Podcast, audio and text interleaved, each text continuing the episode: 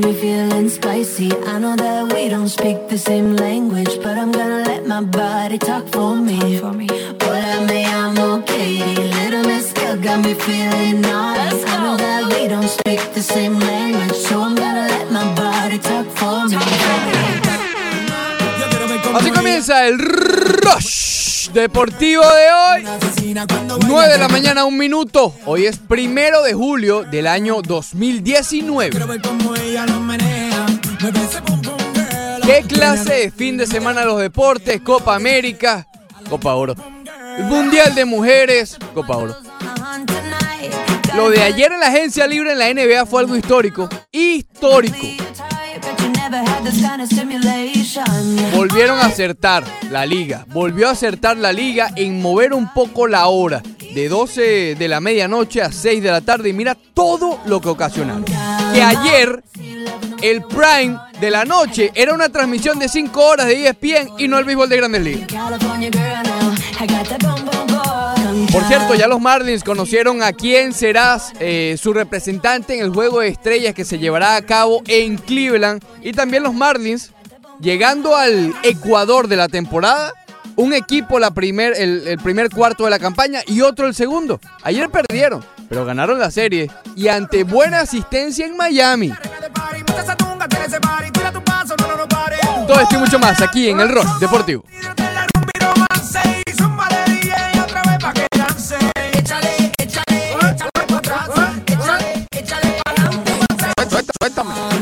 Yo quiero ver cómo ella lo menea. ¿Qué.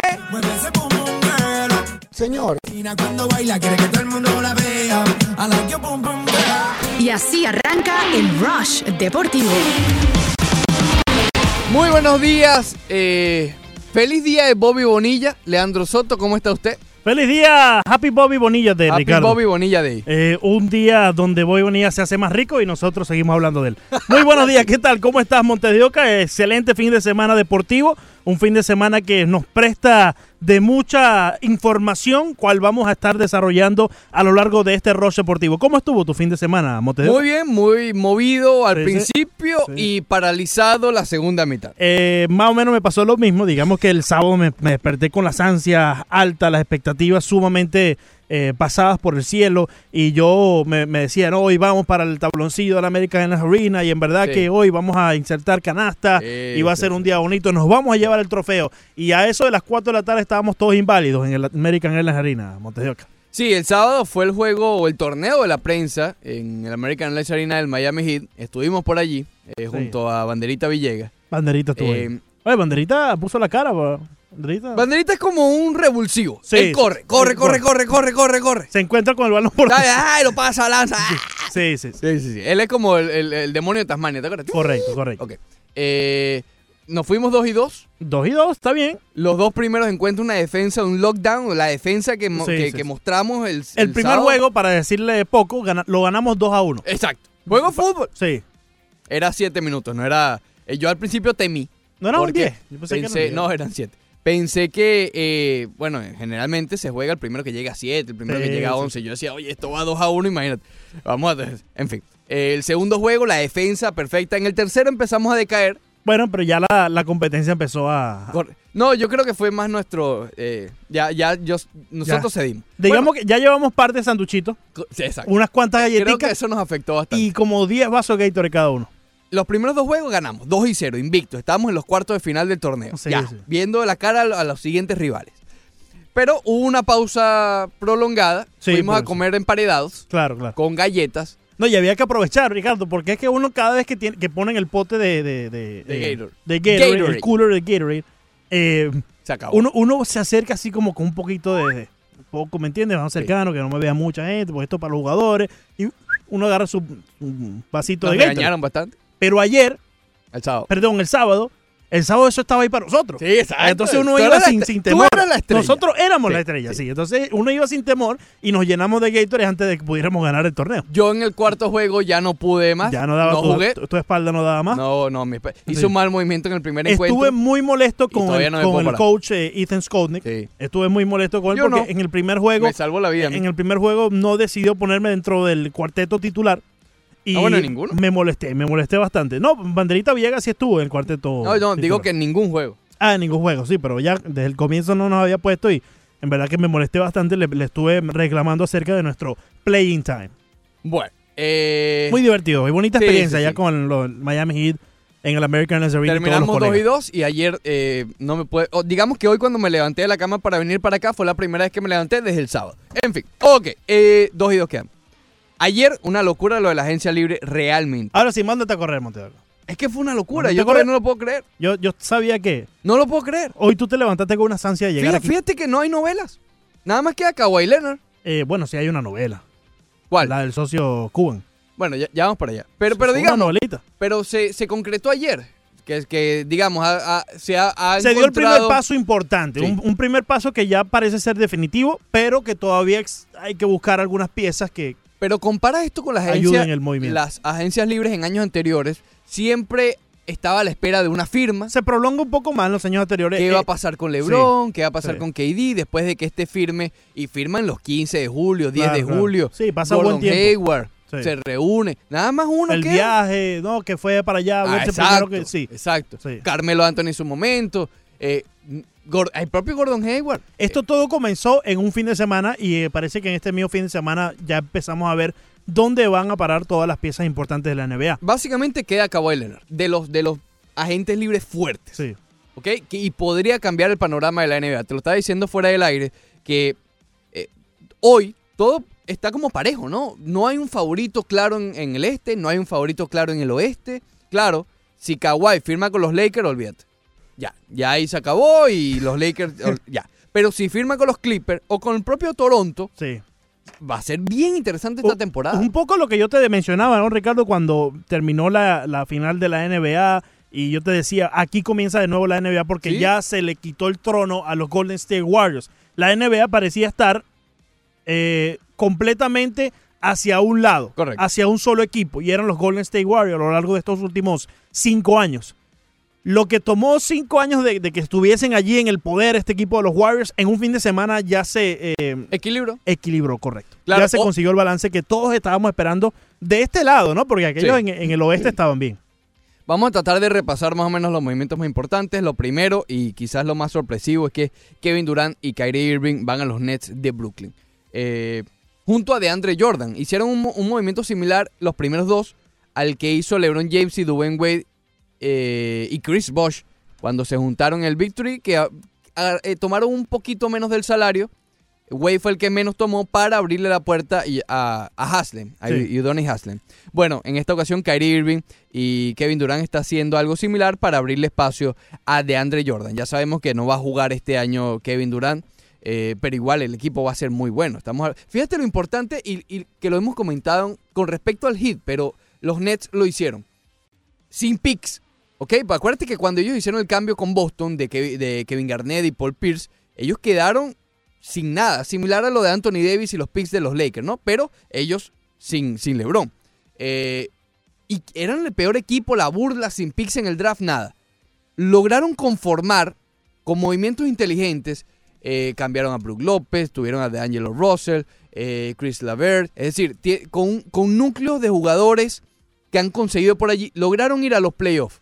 Nada más el hecho de ir a los playoffs y ganar un juego en la postemporada, un solo juego ganaron en la primera ronda, hizo que el escenario fuera atractivo para estos dos agentes libres. Claro, porque ya lo ponen en un panorama donde, mira, ya llegamos a este punto. Tú nos puedes ayudar a llevarnos Correcto. hacia el próximo paso. Exacto. En el caso de Irving y de... Por eso es que es tan importante llegar a la postemporada, Claro, porque claro. en la, la agencia libre se mueve mucho. Y cuando tú estás en un mercado como el de Nueva York, tú dices, oye, estoy en este mercado, ya este equipo tiene las bases, nos juntamos allí y ya. Pero tiene que juntarse eso mismo que acabo de decir. El mercado con una buena temporada que te llegó a, la- a los playoffs. Claro, el Porque- gran ejemplo está los Knicks. Eh, sí, pero yo te digo, Ricardo, si tú eres un equipo, no sé, Minnesota, por ejemplo, No, olvídate. Minnesota se queda en la mitad de la tabla, va para el primer round y, y no vas a traer esa figura que te lleve. Por cierto, Iguadala llega a, allá a Minnesota. A Memphis, a Memphis. A Memphis, a Memphis, correcto. Pero parece que lo Pero van Memphis, a... Memphis es otro ejemplo también. No, claro, mi- mira lo que es Memphis, Charlotte. Oh, oh, es más, vamos a hacerlo al, al revés. Equipos como los Lakers, bueno, los Clippers también porque están en Los Ángeles. Los mercados grandes. Ok, en Nueva York, Chicago, Miami, ya, ellos se pueden dar ese lujo. Sí. pero los otros sí tienen que ser construidos completamente vía, vía cambios, vía, vía, ¿cómo se llama? Eh, draft. Sí. Por eso es que es raro lo que hizo Michael Jordan. De, de- de dejar ir de gratis a, a Kemba Walker. ¿Por qué no lo cambiaste entonces? Eh, eh, No, no, no entiendo esa movida. Y, y bueno, confirma aún más que Michael Jordan no es el mejor de los, de los gerentes generales. Terminan contratando a Terry Rozier. Un contrato bueno, pero comparar a Kemba Walker con Terry Rozier no, no, tiene, no, no existe. No existe. Entonces, bueno, lo de Kevin Durant y Ky- y Kyrie Irving, importantísimo obviamente. Kevin Durant no va a jugar, pero ya cuando vuelva, es decir, básicamente es como hacen en el college los, los red shirt, ¿ok? Va, va a estar sentado todo el año. Hay dudas so- sobre el Aquiles, pero es Kevin Durant, ¿ok? No puedes dejar pasar esa oportunidad. Eh, de Angelo Russell, a eso iba. Golden State cayó de pie ante la salida de Kevin Durant. Contratan a DeAngelo Russell. Me preocupa lo del contrato máximo, porque DeAngelo Russell básicamente ha tenido un año y medio bueno, ¿ok? Él empezó muy lento, sigue siendo muy joven, ¿ok? Entonces esa es la apuesta que están haciendo. A lo mejor están confiando en que lo que se vio en este año y medio no fue casualidad, sino fue eh, resultado del trabajo y la mejoría de un jugador joven. Entonces, si eso resulta, oye, le agregan, eh, primero sustituye a Clay Thompson en, en- cuando no esté. Clay Thompson también lesionado, se espera que llegue en marzo o abril. Eh, y después cuando vuelva, bueno, crear una rotación realmente interesante e importante entre Kerry, Thompson y DeAngelo Russell. ¿Cuál fue la pieza sacrificada? Andre Gudala.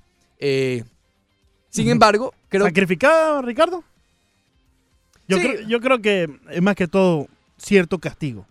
O cierto. Por lo que dijo la semana por pasada. lo que dijo la semana pasada. Porque eh, Sí. hay que recordar, ¿no, Ricardo? Que lo que pasa dentro de ese vestuario, ese locker room, más allá de cuando la prensa entra, por esa hora que nos dan para poder entrevistar a los jugadores y, y charlar con ellos, todo queda dentro de las puertas, ¿no? Todo queda Claro. dentro de ese vestuario. Y cuando sale Iguadala y menciona que estaban tapando su lesión en la postemporada, Sí. pues entonces ya ahí estamos hablando de que está dejando mal a un equipo y a un, eh, eh, también a un equipo de, de entrenadores que están allí para cuidar a los jugadores. Claro, ¿no? está dejando, está dejando mal. Lo- Sí, los está dejando en evidencia.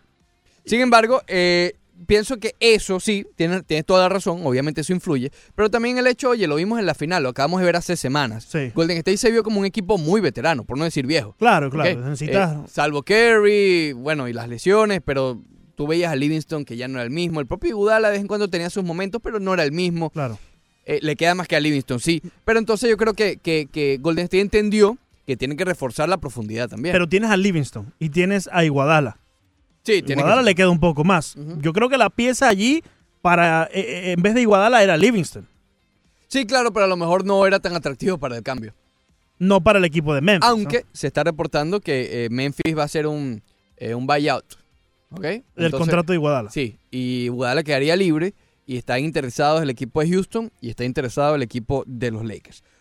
Ok, Afianza un poco más la teoría, entonces. Kemba Walker ya se confirma que llega a Boston, es un gran movimiento. No estoy muy seguro del fit, eh, cómo encajaría allí, pero, pero creo que es una, eh, repito, igual que Golden State, cayeron de pies ante, ante la salida de Kyrie Irving. Yo prefiero a Kyrie Irving, pero sustituir a uno por el otro realmente queda bastante bien. Eh, y no tienes ya quizás el problema de- del ego de Kyrie Irving. Para mí es un mejor jugador Irving. Sin embargo, él quería irse, ok. Creo que se va, van a ver más afectados la salida de Al Horford. Al Horford era el corazón de, esa, de la defensa de ese equipo. Pero esto no trae al tema. Jimmy Butler. Eh, como lo hemos hablado desde, desde hace un año, Jimmy Butler está enamorado de Miami. Él quiere estar aquí. Él quiere jugar aquí y probablemente lo haga. Sin embargo, primero, vamos a dejar algo claro primero. Ningún deal, ningún acuerdo es oficial todavía, oficial, oficial, porque no puede serlo hasta el 6 de julio. ¿ok? Entonces nadie ha firmado nada. Son acuerdos verbales que el 99.9% de, de las veces se cumplen y ese punto 1, 0.01 es de Andre Jordan cuando fue secuestrado allá, ¿te acuerdas? Hace como 3, 4 años por los Clippers y cambió de opinión. Eh, lo digo por lo siguiente, porque lo de Jimmy Butler ya, ya era un hecho, verbal por lo menos, que llegaba a Miami. ¿Cómo era el cambio? El Heat enviaba a Josh Richardson al equipo de Filadelfia. Filadelfia quería a Deballo al principio, pero una vez recibieron la confirmación verbal de Al Horford, dijeron, ok, dame a Richardson. Ojo, el equipo de Filadelfia, si todo esto se concreta, va a ser tremendo equipazo. Ya voy con el deal de Horford, que es muy bueno al principio, pero al final pueden arrepentirse del mismo. Ok. eh, y por cuestiones de tope salarial, Miami enviaría a Goran Dragic a los Mavericks de Dallas. Un deal que yo ahí mismo lo puse en el Twitter. Tiene toda el, todo el sentido del mundo. ¿Por qué? Él es el, el- el, digamos, el mentor de Luka Doncic, la promesa de, de- de su mismo país, de Eslovenia, que está ahora mismo con los Mavericks de Dallas. Y junto a Kristaps Porzingis se convertía en un equipo bastante, bastante europeo. Tenía sentido el deal, tenía sentido. Luego, como a la hora, hora y media, se reporta que no, que Goran Dragic no va a Dallas. Goran Dragic se mantiene en Miami e iría a Dallas eh, Derrick Jones Jr. y Kelly Olynyk. A pesar de que todavía las matemáticas no dan por un par de millones de dólares, eh, por cuestiones de, tema salarial. Al final de la noche, ya te estoy hablando 11 y 20, 11 y media, eh, los Mavericks, o, o mejor dicho, se reporta que Miami, que Pat Riley no quiere ceder a Derrick Jones Jr. ¿Ok? Menos dan las matemáticas. ¿Qué fue lo que pasó? Mark Cuban, que es el dueño de, de- los Mavericks y controla todo, básicamente, es como el Pat Riley de allá, pero más, más propietario. Eh, le dijo que sí primero al Miami, al Miami Heat por Goran Dragic. Pero después se arrepintieron. ¿Ok? Tumbando todo. Porque todo está en el aire ahora mismo. Lo más probable es que se dé, pero ahora mismo todo está en el aire. Después de decirle que sí por Goran Dragic, dieron no. ¿Sabes por qué? Porque no creemos que Dragic es más lo que llama en inglés un salary dump, como que estás votando salario, que es más un contrato por sacarte que, que un jugador como tal, desprestigiando mucho a Goran Dragic, ¿ok? Dice, no, ¿sabes qué? Quiero a, a Derrick Jones Jr. y a Olenek. Y Pat Riley dijo, no, Olenek no. Eh, perdón, eh, Derrick Jones Jones Jr. no. Y parece que el cambio se cayó por completo, esa parte del cambio. La otra parte está, está igual. Filadelfia está tranquilo con Richardson. De hecho, ya el Tom Brand, que es el gerente general de Filadelfia, llamó a Richardson. Ya Richardson en su cuenta de Instagram puso una foto de él con la- un montaje con la camiseta Claro. de Filadelfia. Ya Winslow y Adebayo se han despedido de él. Es decir, ya está demasiado adelantado esa parte del cambio. El problema son los números. Y Jimmy Ball estuviese aquí ya en Miami también, si es que se da la firma. Lo que ahora, como dice, es ver cómo el Miami Heat va a tener el salary cap. Que, eh, repito, están tan adelantados en el proceso que no veo que esto se caiga. Simplemente Sí. eh, lo que está pasando es que necesitan más tiempo para tratar de ver por dónde eh, le dan las vueltas al asunto para que las matemáticas den. Sin embargo, la movida de Mark Cuban realmente es bastante eh, sospechosa. ¿Por qué decir? Como te lo decía también fuera del aire, si él no quiere a Dragic desde el principio, mira, di que no y ya, está Sí. en todo su derecho. Pero no digas que sí y de repente, ah, no, no, mejor no. Compadre, ¿qué es eso? Yo confío que Pat Riley y el Miami Heat van a poder encontrar la forma de, de salir de esos salarios para así tener el espacio y poder pagarle a Jimmy Butler, ¿no? Pero no sé con quién, Ricardo, porque vamos a eliminar ya los dos equipos de Los Ángeles.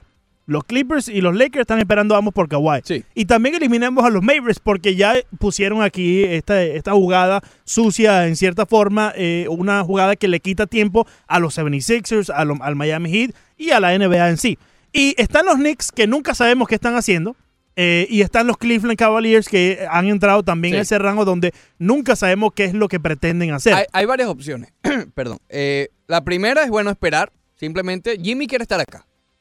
Y Richardson ya está mentalizado que va para No, Filadelfia. Y, y ese contrato, jugar con el es- tiempo. ese contrato eh, de- del sign and trade eh, se lo da en sí el Miami Claro, Heat. se lo va a dar el Miami. El Miami Heat le dice a, a 76, mira, fírmalo por tanto, tanto, eso se lo damos nosotros. Hay varias opciones. Número uno, que eh, Jimmy Butler se recorte un poquito el salario a, a- a eso de 2, 3 millones de dólares, que para nosotros los mortales es mucho. Ahora, pero si sí. lo divides entre cuatro temporadas tampoco es tanto. Si él hace eso, el Miami Heat se queda con Olenek y Derrick Jones Jr.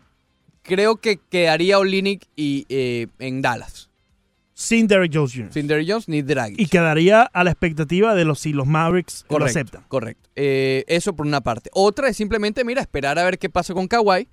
Alguno de los dos equipos, si no los dos, si se queda en Toronto, va a quedar con un hueco allí eh, salarial. Claro. ¿Ok? Porque ahora mismo los dos no van a arriesgarse. Pero Kawhi no va para los dos sitios. Pero serían los Clippers y los Lakers estuviesen en una posición de ayudar al Miami Heat. No necesariamente que le haga falta un Olenek. no, un Dragic. Un Dragic. Sí ayudaría, Dragic, claro. Es que, a ver, Dragic, si tú te pones a ver, si lo pones entre los disponibles, es el mejor eh, base armador que está disponible. Claro. Y con un contrato sumamente amigable que en un año se te va. ¿Ok? Que te va a ayudar. Él tiene todo el. todo- los Lakers no creo, pero Clippers sí podría ser Clippers sin sí ningún tiene problema. Sí tiene ¿Ok? Eh, los Knicks, como tú dices, sabrá Dios que están pensando. Yo no creo que haya algún cambio entre Knicks y Pat Riley, honestamente. Claro. Eh, y de Cleveland, no tienen espacio, pero sí quieren salir de Kevin Love. Y esto me abre el siguiente punto. Tuviese que entrar otro equipo para poder adquirir a Kevin Love. Esto me abre el siguiente punto que te lo voy a explicar en la siguiente parte porque realmente es bien Pero filete. ¿por qué te pones así como la novela de Oh. esta allá de, de Próximamente Televisa? en el Rush Deportivo.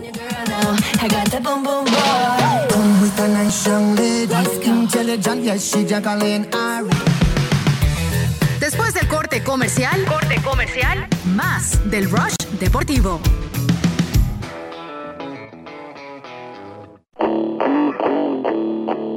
Seguimos con el Rush Deportivo.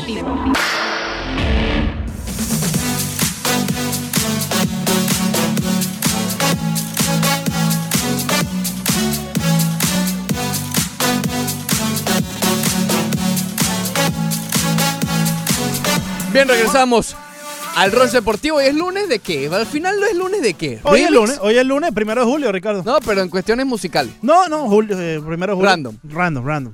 Lunes random. Este sería un remix de Con Calma, la canción de Pedro Capoy No, Farruko. yo, estoy, yo estoy calmado, mira. ¿eh? Sí, sí. Aprovecha que el sol está caliente y todo lo que tú haces a veces, ¿no? La letra, digo. Bueno, eh, continuamos con lo del Miami Heat y la NBA porque realmente es bien enredado y hay que tratar de, de- de- de entender todas las piezas en este rompecabezas, ¿no? ¿Por qué es tan importante que se resuelva lo de Jimmy Butler ya a este punto? Porque es que hasta a Filadelfia le tumbaría lo de Al Horford. Se lo tumba completamente. Porque, ajá, ¿de dónde, de dónde saca la plata? Si- Claro. Es decir, eh, a- hoy por hoy tienen que pagarle a Jimmy Butler. exacto. Ese contrato se lo dio Filadelfia a Sí. Jimmy Butler. Sí, sí. Pero ya se comprometieron con el de Al Horford, que no da las matemáticas, porque también le dieron billete grande a Tobias Harris. Ven acá, entonces, ¿qué estamos hablando? Y quieren darle una extensión a Ben Simmons. Tienen que salir de lo de Jimmy Butler ya. Claro. claro, ya, claro. porque no tiene sentido. Hay otro rumor por allí ¿Qué andando. le pasa a Michael, eh, Ricardo? ¿A quién? A Mark Cuban. No. Mira, a mí no me extraña que eso sea venganza de los del 2006. Él es muy mal perdedor. Yo te lo dije fuera del aire antes de empezar el programa. Eh, no sé si has visto el programa este de Shark Tank. Sí. Cada vez que le quitan un tío, el hombre se pone furioso. Eh, me da que le da mucha rabia. Hay otro rumor por allí que, esta primero es mi opinión, no creo que se vaya a dar, entonces tampoco quiero que se hagan muchas ilusiones. Primero es mi opinión. Después lo que ha estado saliendo por allí, que hasta salió en ESPN, lo dijo Matt Barnes, que mucha gente se ha reído. No, Matt Barnes, ¿qué, qué source puede tener Matt Barnes? Matt Barnes fue jugador en la NBA, fue este que tuvo el problema con Derek Fisher, ¿te acuerdas? Debe tener muchos. Oye, si tú jugaste en la NBA, créeme que tienes Sí, muchas conexiones. Claro. Miami está intentando como loco, lo que pasa es que también esto ha impedido mucho, ¿no? Ayer apenas se da lo de Jimmy Butler, salen muchas fuentes diciendo que Miami no ha terminado, ¿ok? Pero ahora que no termina de concretar lo de Butler, están estancados con Butler. El otro que había salido es que quieren juntar a Jimmy Butler con Bradley Bill. Bradley Bill está en el tope de los puestos 2 de la liga. Está Thompson, Clay Thompson, está eh, McCollum de Portland, está Bradley Bill, ¿ok? Ya estaríamos hablando de algo realmente serio. ¿Por qué no creo que pase? Porque Miami no tiene con qué, ¿ok? Bradley Bill, Washington está pidiendo por Bill mucho, ¿ok? Y me da hasta temor lo que Miami pueda agregar en ese deal. Estamos hablando de picks en el draft de aquí a cinco años, ¿ok? Estamos hablando de tal vez Adebayo, tal vez Winslow, eh, todo, ¿ok? Pero bueno, es lo que ha estado sonando. Si los logra emparejar y a lo mejor guardarse a uno de Adebayo o Winslow, ya estamos hablando de cosas serias, ¿ok? Cosas de, de- de- de poderle pelear a Filadelfia en la conferencia del Este. Claro, insisto, vuelvo a lo- con lo que primero hablé en el programa. Estamos a la espera de Kawhi Leonard. Si Kawhi va para Los Ángeles, nada de esto va a importar, porque van a ganar. Eh, pero abre la puerta a otras cosas. Y eso va nuevamente a lo de Jimmy Butler, que mucha gente ha estado criticando lo de Butler por, su edad, por la cantidad de minutos que tiene. Él jugó para Tim Thibodeau, que era el técnico de Chicago, y después de Minnesota, Tim Thibodeau es famoso por quemar a sus jugadores en el tabloncillo, ¿ok? Los pone a jugar 40 minutos todos los, días. Eh, pero eh, Jimmy Butler, olvídense de, de- Bradley Bill por un momento, ya les lancé ese filetico, pero como les dije, tampoco se emocionen mucho porque ojalá se dé, mira. Pero realmente está complicado, vamos a ser realistas. Entonces vamos a apartar eso por un momento. Jimmy Butler solo. No te va a llegar a un campeonato, no lo va a hacer. Pero tienes un escalón ya completado. El próximo paso, estás a un jugador. Ahora sí, Miami Heat está a un jugador. Y ese jugador vendría cuando salga Whiteside, que le quedaría su Que le año queda un nada año. más. Ah, porque esa es otra cosa que yo, eh, claro, lo que yo comente ahora todavía no, No sé, porque no sé quién va a estar en el roster del Es Miami que Heat. no es oficial, correcto. Y porque no sé, todavía Pero no se sabe vamos si a se suponer, va. Vamos a suponer que se da el cambio. Eh, sale Oli- Olinik y sale Vamos a también. analizar los dos cambios. Eh, pero como está ahorita mismo, como lo, lo último que se había acordado No antes sé de que cuál es Mark el de Cuban- ahorita mismo. Pero vamos a, a- como está antes de que Mark Cuban dijera, no, mira, no quiero a Goran Dragic. Ok, Dragic allá. Dragic allá, correcto. Con ese roster, estaríamos hablando de Justin Willow de piloto, Sí. ¿ok? Eh, puesto dos a lo mejor Dion Waiters. Ah, que esa es otra. Estos contratos de Waiters y James Johnson, ya voy para el de Whiteside, incluso el de Olinick, porque estamos en esta suposición, ahora son bastante atractivos. ¿Tuviste la cantidad de dinero que se ha estado repartiendo? Sí. Ya no luce como una aberración el contrato de Waiters ni el de James Johnson. Ujú. ¿Qué hace esto? Que ahora puedan ser más cambiables. ¿Ok? Eh, porque otros equipos a mitad de temporada a lo mejor dirán, oye, mira, este me está rindiendo y mira el contrato que tiene, no es tan malo. Ven. Sí, lo- los contratos que antes pensábamos que eran eh, sumamente eh, pasados de lo que deberían de ser, Ahora no. ahora son amigables debido a Claro. lo que le han dado a otros jugadores en esta agencia libre, o mejor dicho, en este fin de semana. Y el de Whiteside y el de Dragic, que les queda un año, esos contratos cuando les resta un año son sumamente valiosos a mitad de temporada. Porque hay muchos equipos, fíjate, lo que hizo Nueva York, los Knicks, eh, no les resultó, pero hay muchos equipos que hacen esa apuesta. Lo que hizo los Lakers antes de tener a LeBron James. Ellos adquieren a mitad de temporada, sacan a todos sus jugadores de 2, 3, 4 años de contrato y obtienen estos años, estos contratos de un año para tener la libertad en la agencia libre. Entonces, ¿a qué voy con esto? El contrato de Whiteside y el de Dragic, olvídate de los jugadores, solamente un jugador con ese contrato tiene valor. E igual el de Ryan Anderson, nadie ha cortado a Ryan Anderson. Imagínate. No, lo han, no lo han cortado. ¿Por qué no lo han cortado? Porque ese contrato es valioso. Y cuidado esté por allí, ¿ok? Eh, eh, esté en movimiento por allí. Entonces, de buenas a primeras, Miami está en una buena posición. No está para ganar campeonatos, pero está mucho más cerca de hace tres días.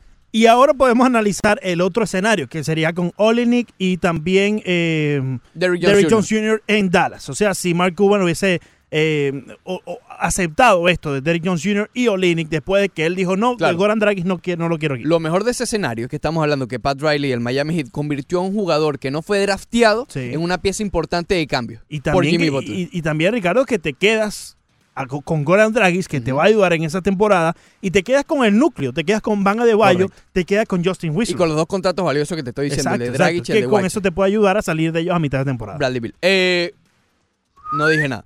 Entonces, eh, si tú ves este, vamos a suponer ese, ese escenario de cambio. Estamos hablando que Miami Heat cambió un pick de segunda ronda, un cupo de Summer League Magia, y magia. a Kelly Olynyk Magia, magia, magia. Magia, y a Kelly Olynyk por Jimmy Butler. magia, magia. Ese es el modus operandi, eh, operandi que ha hecho el Miami Heat. Sí. Convertir a un segunda ronda en un top 5 de ese draft. Sí. Convertir a alguien que no fue drafteado en un jugador valioso, tan valioso que no lo quieres ni dar. Y lo de Dragic, si es, si es el otro escenario, bueno, igualito, estás cambiando a Dragic a un jugador de segunda ronda por Jimmy Butler. Imagínate. O sea, realmente eh, el Miami Heat ha sabido cómo darle la vuelta a los contratos malos que dio. Ellos entendieron y tomaron esa derrota y nos han quizás tomado dos años de mediocridad, pero parece que ya se está viendo la luz al final del túnel. Entre comillas, mediocridad, ¿no? Porque no fue que el año pasado fue que no. Bueno, pero mediocridad es 500. O sea, Sí. han estado allí. Mitad de tabla, Ha mitad sido, de tabla. ha sido un equipo de 500, que sin muchas emociones, eh, menos mal estuvo lo de Dwayne Wade. Nada cerca de, de las expectativas que se. eh, Yo diría que hasta peor, porque este no habían expectativas. Comenzando estas últimas dos temporadas, nadie tenía unas expectativas grandes con el Miami Heat. Pero lo cierto es eso. Ahora con Jimmy Butler, que es una personalidad importante en la NBA, eh, es tan jugador el equipo del Miami Heat. Queda a ver, y obviamente será más analizado en su momento, cuando se confirme el contrato el, o el acuerdo. Yo estoy eh, confiado en que eso se va a dar. Se va a dar, porque ya estamos demasiado adelantados para que eso se caiga eh, completamente. Lo que puede caerse es otro deal.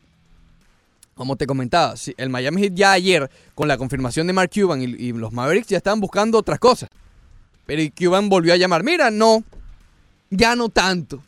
Y entonces ahí frena el Miami Heat para hacer otro- otros acuerdos. No sé qué vamos a hacer con este señor Marco. Eh, por cierto, nos llama Alfredo y nos pregunta que, qué pasa con Kevin Love. Lo único que mencionamos acerca de Kevin Love es que el equipo de los Cavaliers quiere salir de él o por lo menos está intentando salir de ese contrato. Kevin Love es otra de las piezas que, mira, no se extrañen si la ven acá, ¿ok? Eh, al igual que Bradley Bill. Son cosas lejanas, porque primero, primero lo primero, ¿ok? No, no cuentes los pollitos antes de nacer. Primero, Sí. eh, concreta lo de Jimmy Butler. Pero lo de Kevin Love, ha estado también sonando, pero muy bajito por debajo de Bradley Bill, porque Miami como que ya, ya Pat Riley, bueno, yo sigo diciendo Pat Riley, pero yo no sé si esto es Shane Barry, o yo no sé si esto es... eh, Yo creo que ya no es, sol- no es solamente uno, Ricardo. Yo no creo que ni es Miami. Spolstra, ni es Barrier, ni es solamente Parry. Yo creo que en verdad ya se dejaron de que Pat Riley es la figura que puede Sí. hacer esto pasar. pasa sigue siendo la cara. exacto, sigue siendo la cara porque es el que levanta el teléfono y tiene la potestad de decirle a Mark Cuban, mira, esto, esto y esto, o a cualquier otro dueño de, de- de- de los equipos, ¿no? Pero yo, yo creo que ya esto es un conjunto de opiniones, es un Claro. conjunto de decisiones y me parece mucho mejor porque mm, ya vimos lo que pueden hacer cuando en verdad todos ponen a pensar eh, la cabeza juntos. ¿no? No, es que allí tienen gente realmente inteligente. Obviamente Riley, bueno, Riley, eh, ya sabemos de Riley. Shane, Ba- Shane Barry es un genio. Es un sabermétrico Sí. de la NBA. En la NBA se le llama Analytics. A- aparte que Barrier tiene algo a su, a su favor, que fue jugador. Exacto. Barrier- Ti- Tiene el mejor de los dos mundos, ¿no? Exacto. Barrier conoce lo que está pensando en estos momentos Butler, lo que está pensando por- en estos momentos Kevin Y a la vez es un cráneo, es un genio en lo que Exacto, respecta a los números. exacto. Pero a él sí no le pueden decir, ah, ese es el gordito que está en las oficinas. No, No, porque no. también fue jugador. Eh, Pero es que es, lo- es lo- exacto, es lo que pedimos también en las grandes ligas, ¿no? Que no simplemente sean las personas que solamente manejan los números, sino que tengan la noción de estar dentro del tabloncillo como barrier, pero también de conocer de números y de conocer eh, de, eh, de administración. Ahora, con respecto a lo de Filadelfia, que también lo dejé pendiente, eh, lo de Al Horford es una gran apuesta.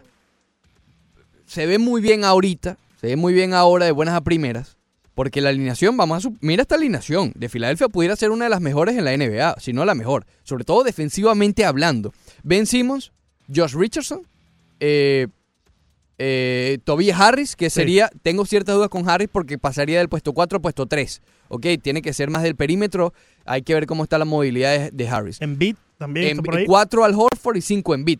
Oh, potente. Simmons, Richardson, Harris, eh, Horford y en beat. Y lo que me- mencionábamos el año pasado de este equipo de los 76ers es que había mucha juventud.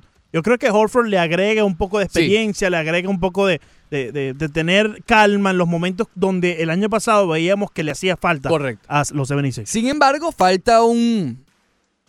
Falta un caballo caballo. Es decir, son, en nombre son. Y este equipo probablemente gane muchísimos juegos en la temporada regular. Profundidad quizás. Pero en los playoffs, ¿quién va a dar la cara como la dio Butler en su momento? Esa es la cosa. Este equipo es un equipo de temporada regular. Pero en beat ya, por lo menos hasta ahora, no ha demostrado que Que puede estamos, ser él solo. estamos en aprieto, dale el balón. Exacto. Simon menos aún, porque Simon en los playoffs ya vimos lo que es. Richardson no es, es- no es ese jugador, Sí. lo sabemos. Eh, Harris tampoco y Horford tampoco. No está ahí para eso. Entonces, insisto, es un buen equipo. Va a ganar, a lo mejor termina de... Es un típico equipo que termina de primero en la conferencia del Este y a lo mejor no, no llega a la final, ¿ok? O a lo mejor sí. Eh, Horford lo que, lo que me preocupa es que tiene 33 años, se le dio un contrato de 4 años, ¿ok? Va a terminar con 37. Hay que ver cómo, está, cómo están esas rodillas al final de ese contrato. Un jugador que hasta ahora el dominicano ha, ha- ha sido saludable dentro de todo. Entonces, eh, para esta temporada, a priori, este equipo tiene el potencial de ser el mejor conjunto a la defensiva. Y ya vimos hasta dónde llegan los equipos defensivos en la NBA. Entonces, para ir concluyendo, no veo, no veo favoritos. Eh, obviamente falta Kawhi, pero vamos a suponer que Kawhi se queda en Toronto. Yo creo que sería el escenario más parejo de todos, porque así vuelva Kawhi a Toronto, yo no los veo como contendores al título, ¿ok? Eh, hay que ver qué pasa si esto sucede, cómo reaccionan los Clippers y cómo reaccionan los Lakers, a quién buscan. Yo, yo creo y estoy confiado que, que Leonard, si no termina en Toronto, no se va a ir a los Lakers, va a terminar con los Clippers. Eso es lo que se había pensado siempre. Es que yo estoy, estoy muy de acuerdo con aquellos que dicen, Ricardo, de la forma de ser de Leonard. Y nos, nos ha demostrado cómo es cuando estuvo fuera tanto tiempo con los Spurs, porque él se Sí. estaba cuidando de la lesión. Él toma su decisión, lo, lo que él piensa, sin estar mirando lo que se está hablando en, en la televisión o lo que está diciendo la gente. Él se va a ir por donde él piensa que es su mejor camino. Exactamente, Sí. exactamente. Y, y yo creo que el mejor camino para él, conociendo que no le gusta tanto estar en el foco, que no le gusta estar tanto eh, con la prensa allí día a día, va a ser con los LA Clippers, que si bien es un equipo en un mercado de alto perfil, de los dos que están allí, los Lakers, los Clippers, es el que menos sigue la prensa. Es correcto. Yo, yo, yo tampoco lo veo en los Lakers, pero eh, cada vez ha sonado más eso. Y, y le pidió una reunión. eh, y se van a reunir esta semana. Y eso es lo bueno de, o, o digamos, lo que Está bien que tú escuches Él lo se que está te quieran- tomando su sí, tiempo, Exacto, está bien, está bien. Eh, y va a escuchar, está quizás abierto a las posibilidades. Eh, dijo que quería reunirse con Magic Johnson y con Jenny Buss, que es una de las propietarias. Sin embargo, la liga dijo que, que Magic no podía estar porque Magic ya no está Sí, en ese ya- equipo. ya- ¿no? ya no sé. Pero bueno, le ¿Para está qué? dando la oportunidad a los dos equipos de Los Ángeles y, y eso puede cambiar el panorama en, en- en la NBA. Otra Sí. cosa lo de Miami, del por qué están desesperados. No- voy a cambiar la palabra, no desesperados, activos en este verano, así no tengan el tope salarial, porque el año que viene la agencia libre no va a ser tan potente como esta. La próxima agencia libre fuerte es 2021. Eh, Pat Riley, vuelvo con Pat Riley, le- la oficina del Miami Heat ya ha mostrado un poco de, de, eh, de estar un poco ansioso, ¿no? Por conseguir un movimiento importante. Esperar dos años más podría ser mortal para esta fanaticada que ya está pidiendo la cabeza de varios, ¿ok? Entonces por eso es que se está moviendo tanto y quizás prepararse, ser un equipo competitivo, no al título, pero competitivo en playoff, para darte la oportunidad en un par de años, todavía con Jimmy Butler bajo contrato, tal vez conseguir esa pieza importante que ya te lleva al siguiente E- nivel. Esa horca del cual hablaba el socio. Yo creo que está en la horca, falta la ballena. Una horquita, un de- Eh, eh, delfincito, un pez de espada lo Marlin. Whiteside está nervioso por las prácticas. ¿Vamos a hablar de béisbol hoy o no vamos a hablar de béisbol hoy? Eh, Holly es full. ¿De fútbol hablamos hoy? Yep, next. Eh, sí. Pa' vacilar no hay que salir de Puerto Rico. Después del corte comercial, corte comercial, más del Rush Deportivo.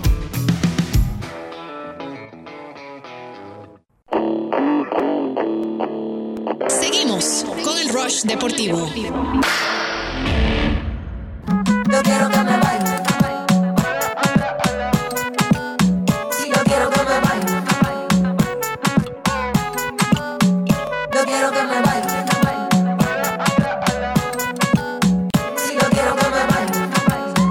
Sabes qué es una locura, Leandro? Que debemos, eh, digamos, ver cómo ha cambiado la NBA. Sí, sí, sí. ¿Sabes cuánto cobró LeBron James en su primer año con el Miami Heat? ¿Cuánto cobró LeBron? 14 millones. Cato- ¿Nada más? Sí. Ahora parece una locura, todo el mundo gana 30, 40. Wow. Mira, él cobró 14.5, después subió a 16, 17 y salió con, con 19 ¿Tú millones de sabes dólares. qué es lo mejor de este escenario? ¿Qué será? Que ya nos involucramos en la NBA, Ricardo, cuando están pagando más el billete. Nosotros levantamos eh, miradas y muchas eh, expectativas en el juego que tuvimos el sábado. Ya los scouts tomaron Ya, nota, ya, ya. Ricardo. No, mira, Sí, sí. Si, si Miami logra hacer el cambio por, por Bradley Bill, probablemente nos llamen para rellenar el, el roster, porque Por lo Miami menos- va a quedar solo con Bill y Butler. Exacto. Por lo menos que llamen a Banderita.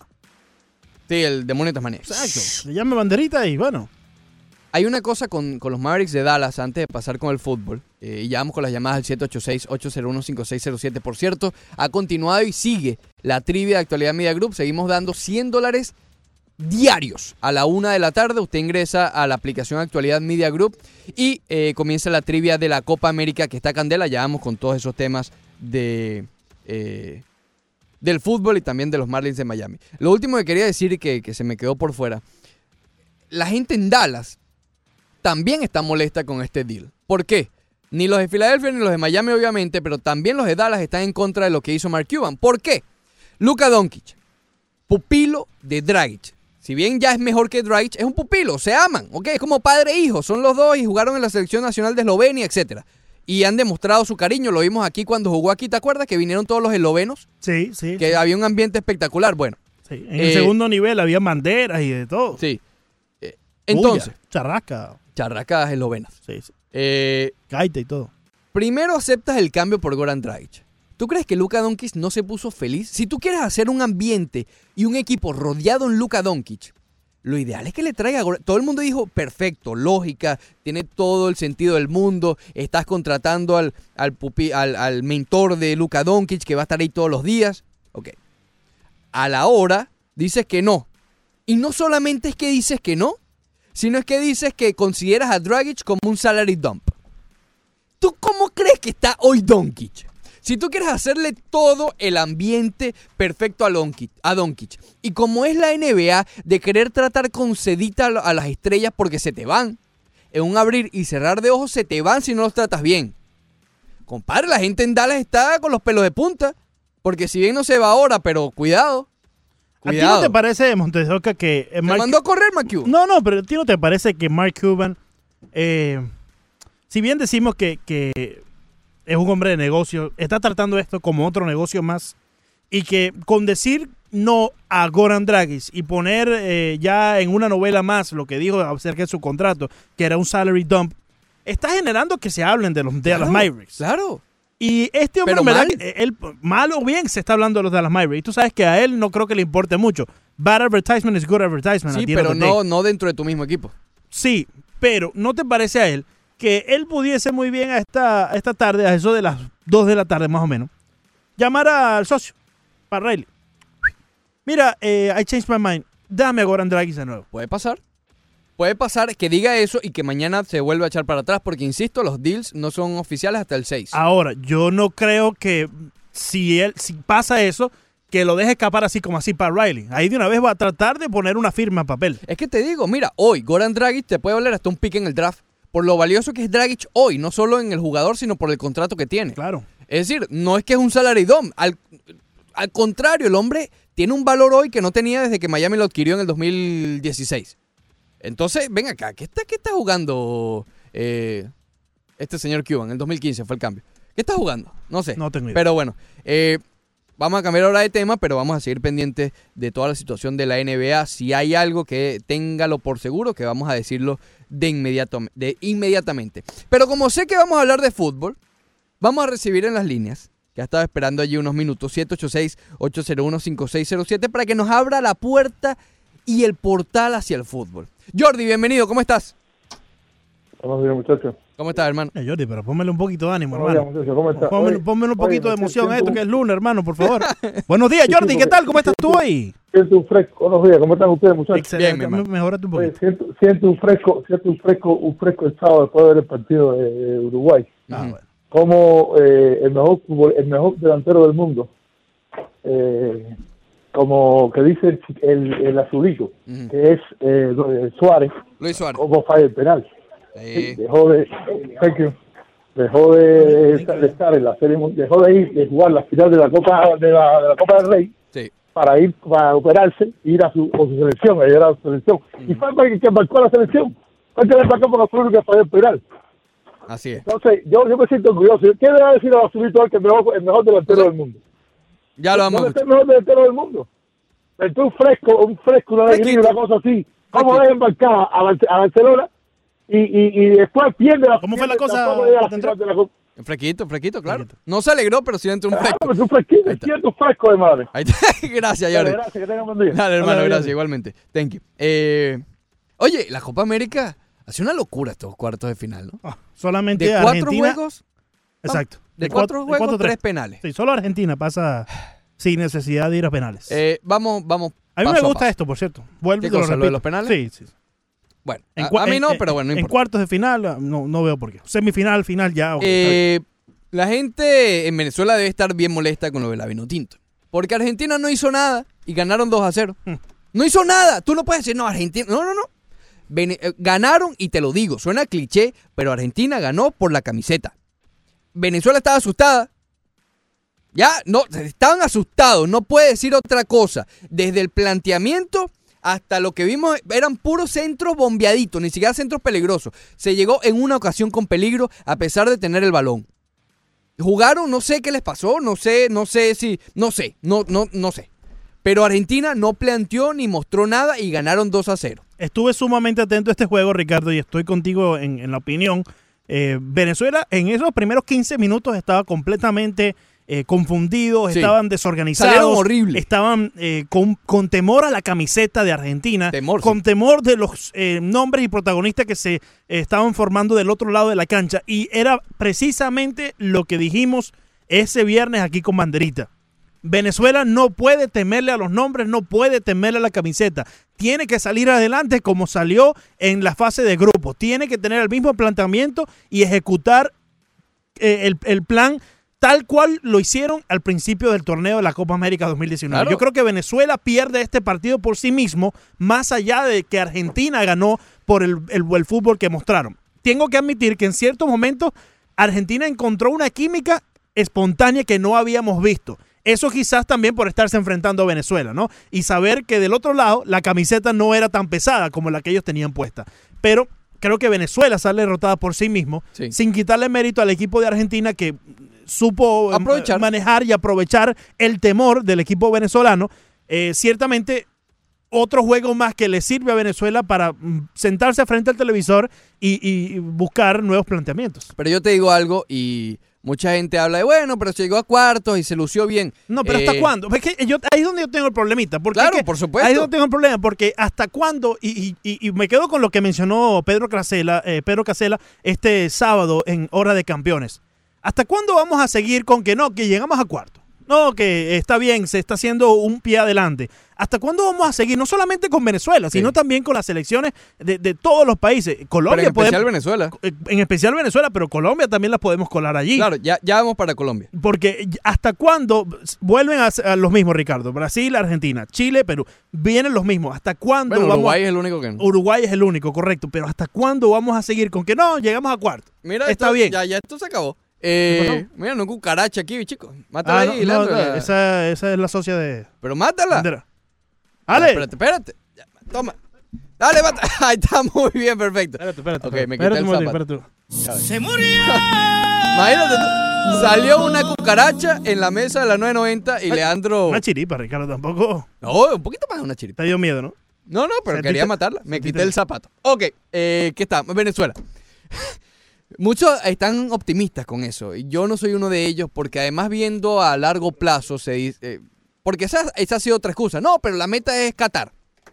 Señores, ¿ustedes están conscientes o ustedes están hoy, después de este torneo, más confiados en que en Venezuela va a llegar a Qatar? Porque yo no vi a Venezuela superior a Perú. Yo no veo a Venezuela superior a Paraguay. Yo nada más veo a Venezuela superior a Bolivia. Yo no veo ni mira Chile que era otro que se quedó fuera del mundial. Yo no veo a Venezuela pff, superior a Chile, no. Y menos Uruguay, menos Brasil y Pero, Argentina pero- tampoco. Pero, eh, ok, está bien, te entiendo, pero no nos mandemos a correr porque Venezuela dio un buen papel en, primer, en primera instancia de esta Copa pero América. a, a pesar de que era un buen papel, quedémonos con eso, ¿no? pero ok, ¿cuál fue el buen papel? Empatarle a Perú y a Brasil. Claro. Venezuela no fue más que Perú. Pe- Perú pe- está en semifinales. Pero hoy. lo lograste. O sea, lo- Pero- lograste empatarle a un equipo que hoy por hoy está en semifinal. Ok, Ricardo. gracias a dos goles anulados con el VAR también. Y es que yo te entiendo. Bien anulados, pero demuestra la superioridad que tuvo Perú. Es que yo te entiendo. Y, y si bien estoy de acuerdo que no nos quedemos en el que por lo menos llegamos a cuarto, Claro. también tenemos que ver lo bueno que salió de esta Copa Vamos América. a verlo de esta manera. Son cuatro los que van directo de la Conmebol, un repechaje. Brasil, dire- Sí, sí. Brasil, Uruguay, Colombia, Colombia va, sí, Colombia. ¿ok? Brasil, Uruguay, Colombia. Y, y- y tristemente hoy por hoy estamos eh, discutiendo si un Argentina va en ese cuarto puesto. Ok, Argentina. Ajá, entonces queda un puesto. Para Perú, para, para Chile, creo que no lo mencionaste en esos Chile, primeros exacto, cuatro. Chile, Perú, Eh, Perú, Chile, eh, te- tienes que meter ahí, te- Paraguay. Colombia ya está, Paraguay tienes que ponerlo ahí también, porque van a pelear.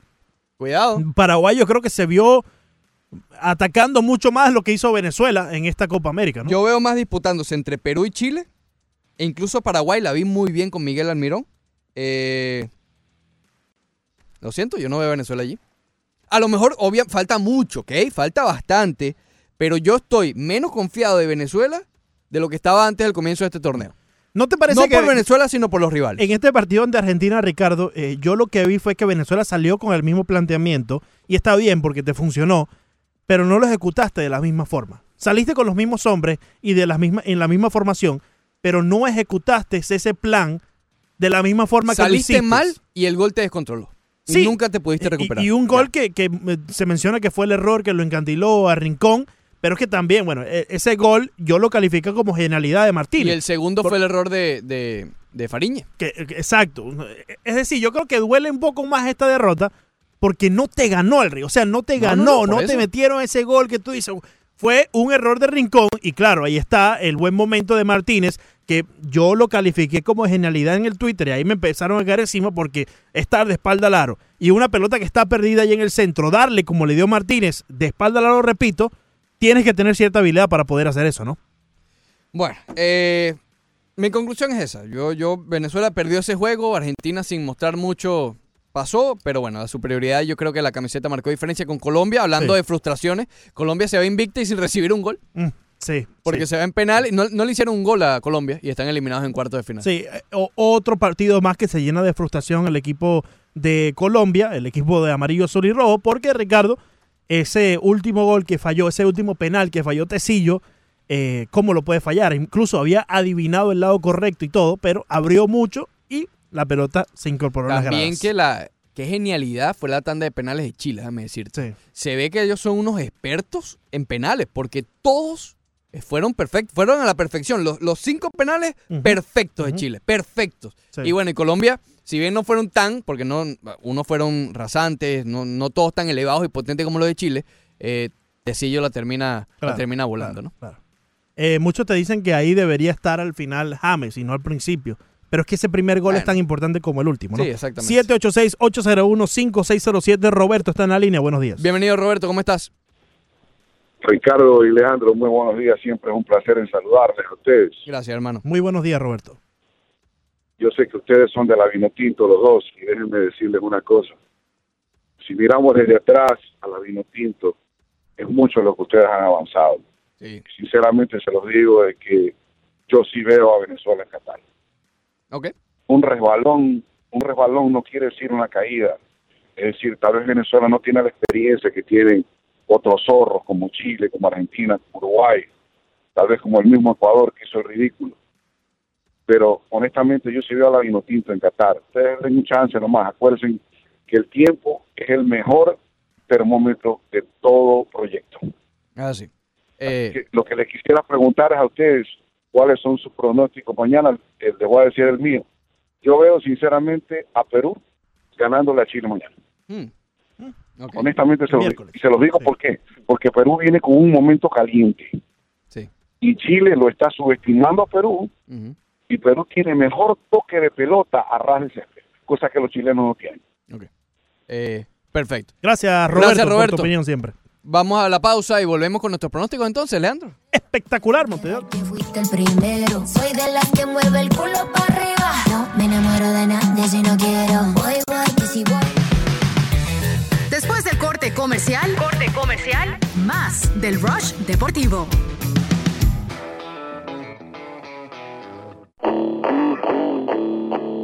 Seguimos con el Rush Deportivo. Y yo que hasta ayer solo fui un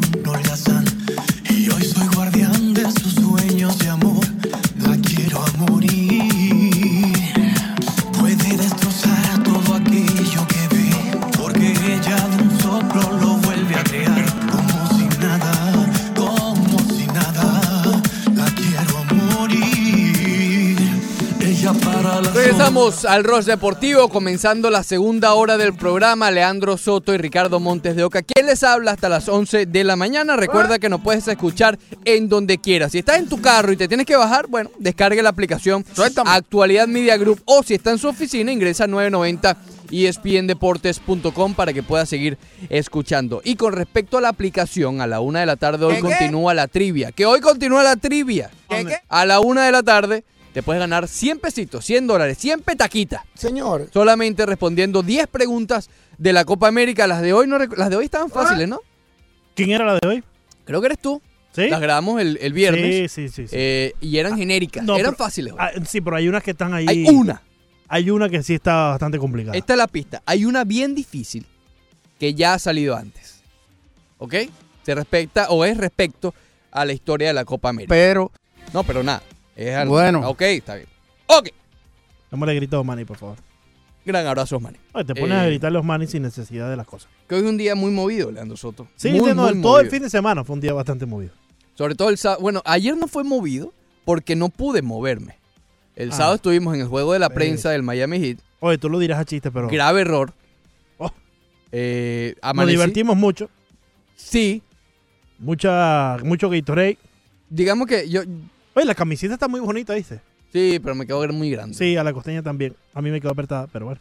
Y el bolsito me lo- nos dieron un bolsito plateado Sí. del Miami Heat con un. Con un Enséñalo, cooler, enséñalo ahí a la cámara. Enséñalo a la como un cámara para, lo- termito, para los que están allí en el streaming. Un vaso, ¿no? Sí, sí. Del Miami Para Heat. llevar el agua ahí, Exacto. portátil. eso. Y una camiseta. Sí, sí. que es Oye, muy ¿por qué bonita, tiene el pero- 3? ¿El 3 será por, por Wade? Ellos siguen, ellos, sí- ellos van a seguir sacándole Ujú, ujú. el jugo al, al marketing de The Wayne Wade.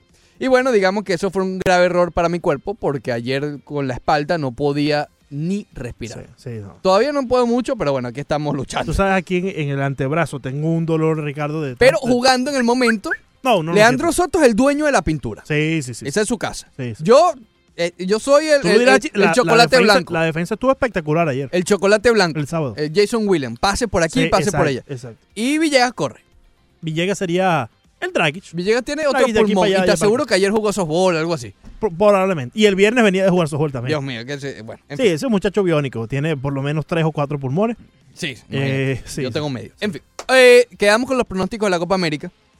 Primero mañana, Brasil-Argentina y el miércoles Perú-Chile. Voy a comenzar con el segundo. Porque, eh, a diferencia de Roberto, yo sí veo a Chile. Yo creo que Chile va a avanzar eh, eh, a la final, a una nueva, te- tercera final seguida sería la de Chile para en la Copa América. Oye, ¿recuerdas cuando nos llamaba nuestro buen amigo Vicencio, eh, chileno, que siempre nos comentaba que habláramos un poco más de Chile? Que, bueno, ahí está. Bueno, mira Chile en la semifinal calladito, sin mucho eh, eh, algarabía, sin mucho hablar. Pues ahí está Chile. Yo creo que esta selección de Chile ha entendido que esta es como su última gran oportunidad de esta generación. Yo no sé si esta generación llegue a Qatar, pero una gran generación, histórica generación. Pero están dando realmente todo en, en este torneo y están eh, probando que todavía son o pueden ser considerados una potencia, por lo menos en este torneo. Yo creo que sí le van, van a vencer a Perú. Perú. Ahora, el que el miércoles. el miércoles, correcto. El de mañana lo veo bien cerrado, sabrás. Lo veo bien cerrado Brasil-Argentina. Primero es un clásico, ¿ok? Aquí todos los nervios y todas las cosas externas quizás se canalizan un poco en pensar que es un clásico. ¿Sabes cuando se enfrentan, qué sé yo, Boston Yankees, Madrid-Barcelona, que a lo mejor uno está mejor que el otro, pero es un clásico, ¿ok? Sí, sí. Eh, y capaz llena al que está más disminuido para emparejar. Pero ¿quién realmente está más disminuido aquí? Porque Brasil sigue siendo favorito, pero ya parece ser un favorito por default. Es decir, tuvieron que ganarle a Paraguay en penales. En la, en la fase de grupos realmente mostraron su poderío en uno de los tres juegos. Estamos hablando que de cuatro juegos, el gran favorito, el de casa, ha lucido bien en uno.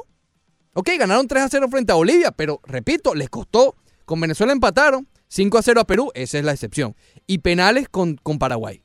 El VAR también los eh, le quitó bastante a Brasil. Bueno, con Venezuela. Con Venezuela le quitó dos. Y Argentina, que ha sido quizás la más maltratada mediáticamente. Fue la única que avanzó con goles. Fue la única que avanzó, eh, exacto. Sí.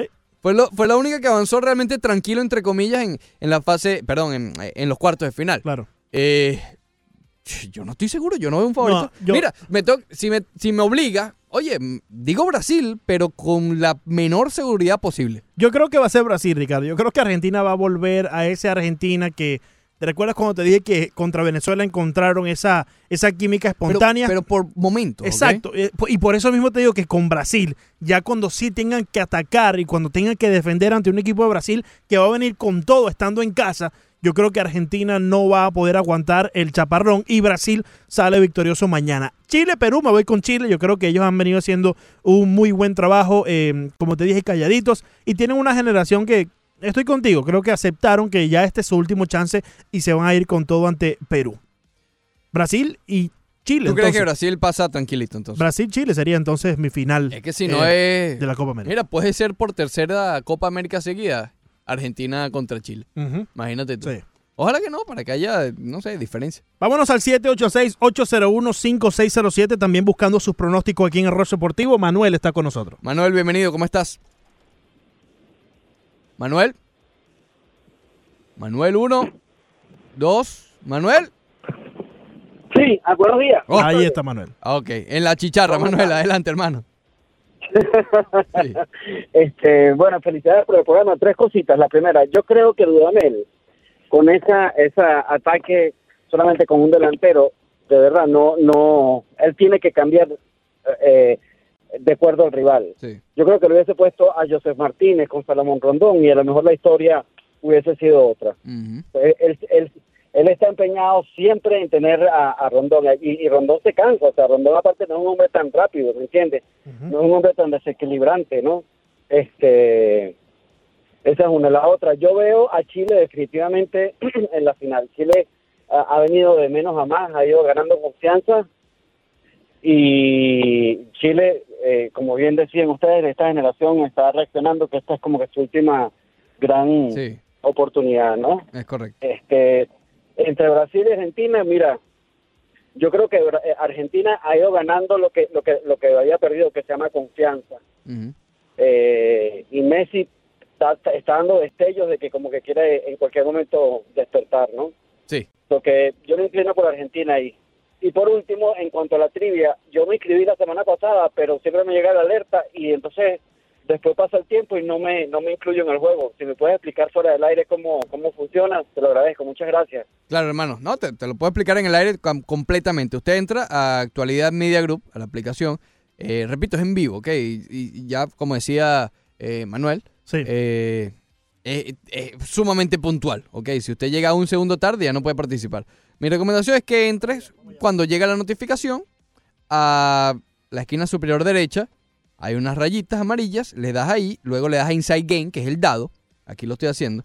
Y lo abres. A lo mejor si, si te sale el juego no está disponible, le vas a dar al símbolo de refresh, como para actualizar. Sí. Hasta que te salga como un countdown, como una cuenta regresiva. Faltan cinco minutos y ya una vez eso, eh, mantente allí en, esa, en la pantalla para que Siempre puedas les participar. recomendamos entrar unos minutos antes de la una, alrededor Claro. de las eh, 57, para así entonces estar a tiempo para el juego. Son 100 la dólares. Son 100 dólares. Sí, sí, sí, hay que estar pendiente. Con lo de Venezuela, estoy de acuerdo y yo lo dije acá desde el principio. A mí me incomoda ver a José Martínez, un jugador histórico en la Major League Soccer. Si bien no es la liga, si bien no es la Premier, pero ser el, el jugador histórico en la Major League Soccer, algo es, ¿no? En ese partido eh, ante Argentina, cuando eh, entró Soteldo, entró Martínez, ya era muy tarde. Ya era muy tarde. Ya era muy tarde, se dio cuenta Dudamel que necesitaba atacar ya cuando ya prácticamente el partido estaba del otro lado. Eh, y Rondón, a mí me gusta mucho cómo juega Rondón, pero no es un delantero punta, no es un delantero que, que- que juegue solo. Exacto, un Él delantero que le hace necesita a falta. alguien. Sí, sí. Y que está bien, no hace falta nada. Yo siempre lo, yo, yo lo he comparado, guardando las distancias, pero por el estilo de juego, no me vayan a caer encima,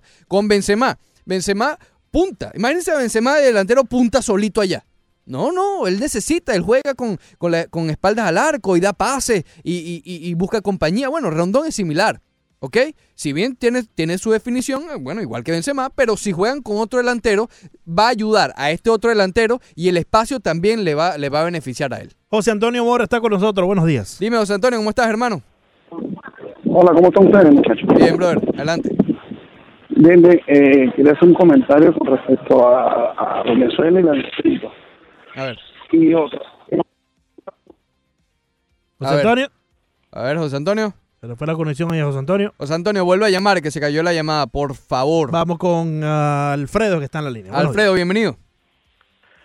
Eh, sí, buenos días. Buenos días, hermano. Eh, Ricardo, quería hacerle una pregunta de baloncesto, pero bueno, la voy a dejar para el final. Esto de tirar los penaltis, esto no es problema de práctica, esto es problema de hacerlo en los juegos.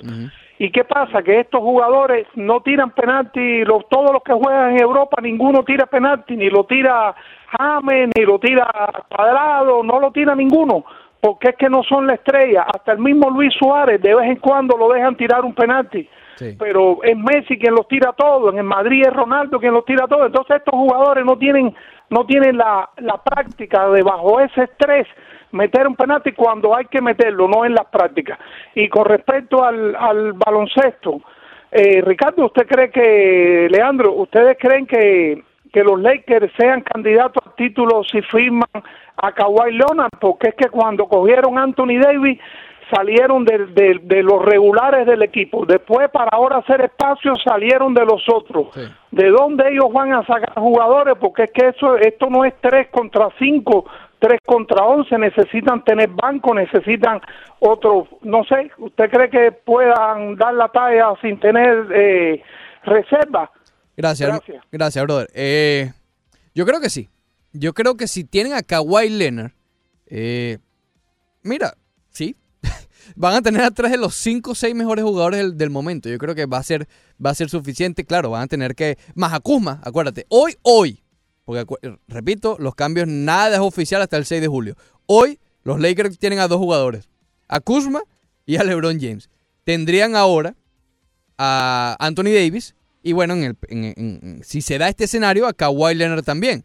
Oye, sí, yo creo que es suficiente. Así contraten a Leandro, a Villegas y a mí. Oye, estamos listos. Ya El- estamos el sábado listos. lo demostramos. Medio listo. Ahí Eh, estaban los Entonces scouts. creo que sí. Y con respecto a lo de los penales, sí, tienes también un, un punto importante. Y lo de Messi, esa es la otra que también frustra con lo de Venezuela. Messi. No, Messi no apareció. Messi no fue factor. Sí, sí. Ay, Ahora, Cero. Sí, ahora sí pregunto, como pregunta Jordi, ¿ya llegó allá el socio a Brasil? No llegó, pero a lo mejor llega en la semifinal. Tony, ¿llegó o no llegó? Buenos días. Tony, bienvenido. Buenos días, buenos días, muchachos, buenos días. Óyeme, déjame contestarle al oyente anterior que dijo que Messi está a punto de despertar. Bueno, Mm. si se trata a punto de despertar, que ve el primer tiempo del partido este que pasó ahora, tocó ocho balones, ocho en el primer tiempo, en los primeros 45 minutos, ocho veces tocó la pelota. Señores, el peor partido que Messi ha jugado en su historia, yo creo que fue este partido que pasó ahora. Posiblemente en su historia. Contra Venezuela. Fue, fue, fue un partido lamentable contra Venezuela. Tocó ocho, pelo- ocho pelotas, tocó en el primer tiempo. Ocho. Ocho balones. ¿Las contaste, Tony? Ah, ¿Las contaste? No, y además, además No, teniendo. la- la- Sí. Las estadísticas las pusieron en, Sí. en, en el halftime. Además En- teniendo en la el pelota, atacando. Sí, sí. Porque los primeros 10 Sí, minutos sí, fue, oh, imagínate. Ataque completo. Sí.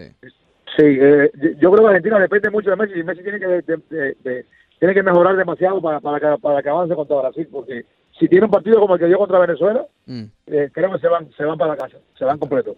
Ahí. perfecto. Entonces, Sí. esperemos, esperemos que Brasil mande a Messi al carril. Tony, má- mándamele un saludito y una risita ahí al azulito que No, está, risita está enfermito. no. Está enfermito. Sí, está enfermito. Messi sigue con el congelador en el pecho, ¿eh? Oye, por cierto, por cierto, eh, Está enfermito el azulito, Ricardo. el gran, el gran Manolas, Manola. El que eliminó al Barcelona mm, cuando estaba con la Roma, héroe de muchos, ahora está en el Nápoles. Llegó al Nápoles. Y Nápoles va a jugar aquí contra el Barcelona. O sea, va a volver a ver Messi a quizás a su verdugo de hace un par de años, a Manolas, aquí en el Harvard Stadium. Muy buenos días, Charlie. Charlie, bienvenido. Sí, buenos días muchachos, ¿cómo están? Me alegro de escucharlos de nuevo, abriendo esta nueva semana con alegría Gracias, hermano. Por las semanas que han pasado de fútbol y siguen todavía los fútbol, porque estoy viendo la de las mujeres, la, Sí, la 21. está buena la de las mujeres. Todo eso. Sí, sí. To- Es emocionante. Eh, la otra vez hubo una conversación con el señor Ricardo, el, el partner de usted, respecto si eh, se hacía un juego eh, al día siguiente para no irse a penalti, porque como le repito, muchachos, el penalti es una lotería Sí. Y es suerte que el, el por- tú la puedes tirar bien, el portero te adivinó, cualquier cosa puede suceder y no me gusta, te lo digo sinceramente, penalti. Una de las soluciones que digo yo que se planteó ahí hacerlo un, hacer otro juego, pero no hacerlo de, de 90 minutos. ¿Qué les parece, muchachos, de hacerlo de 25 o 30 cada tiempo para sugerir- eh, darle una sugerencia a la a la FIFA, ustedes que tienen la potestad y manejan la, Sí, ya mañana lo llamamos. La cibernética, hacer sugerencias. ¿Qué les parece, muchachos, que, que esta idea? Lo escucho por la Ano-. Anótamelo ahí para que mañana, Charlie. mañana me hables con Eh, Platini, Ricardo. No, no, tú sabes que, a ver, La MLS trató de hacer eso en un yo estoy de acuerdo con Charlie en lo de los penales. eh, eh, pero yo creo que la solución ya existe. La solución es la larga. Yo entiendo lo de las piernas, pero. Pero, brother, ha sido así siempre. Ha sido así desde que está esto de los penales y la prórroga. Yo creo que.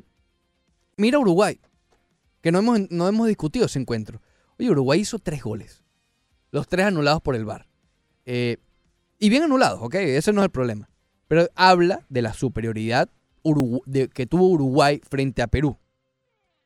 Tal vez Uruguay, o tal vez no, pero dale la oportunidad que ya existe de unos 30 minuticos más. ¿Por qué no? Lo ideal de esos 30 minutos es que se termine inclinando la balanza hacia el equipo que es superior y no dejarlo todo a lo aleatorio, que si bien necesitas preparación, no es fácil cobrar un penal, es mucho más, eh, digamos, el juego en esos 30 minutos refleja más la superioridad de un rival que una tanda de penales. Sí, sí, pero, pero lo que yo no estoy de acuerdo es dejarle los penales a la suerte. Yo creo que eso, si bien tiene el factor, el factor suerte está involucrado ahí, yo no creo que todo sea suerte, Ricardo. No, no todo Porque es- el portero necesita la habilidad de poder anticipar para dónde va a disparar el que está cobrando el penal. Y el que está cobrando el penal tiene que tener la habilidad de poner atrás el fanático que está alrededor gritando a favor o en contra de él.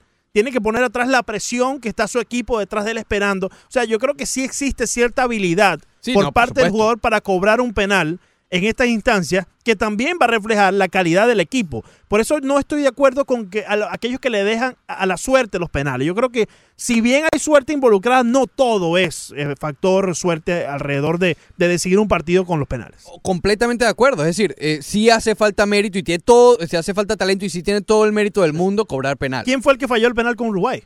Luis Suárez. Entonces. Pero, pero, cuando un equipo es inferior en el, el fútbol, En, el, en los 90 minutos, o 120 si es que eh, usan la prórroga, eh, va a estar más tranquilo o va a estar más esperanzado. Tú eres Venezuela y estás contra Brasil. O bueno, quita Venezuela, Paraguay. Paraguay cuando llegaron a penales fue perfecto, aquí tenemos chance. ¿Entiendes? A, a lo que voy es eso. Tampoco hay que hacer una novela grande de esto, ¿ok? Eh, están los equipos que, que- que con todo el mérito del mundo han llegado allí. Pero eh, le quita un poquito de chance. Eh, fíjate, creo que te lo dijo, no me acuerdo si fue Broderick o el viernes.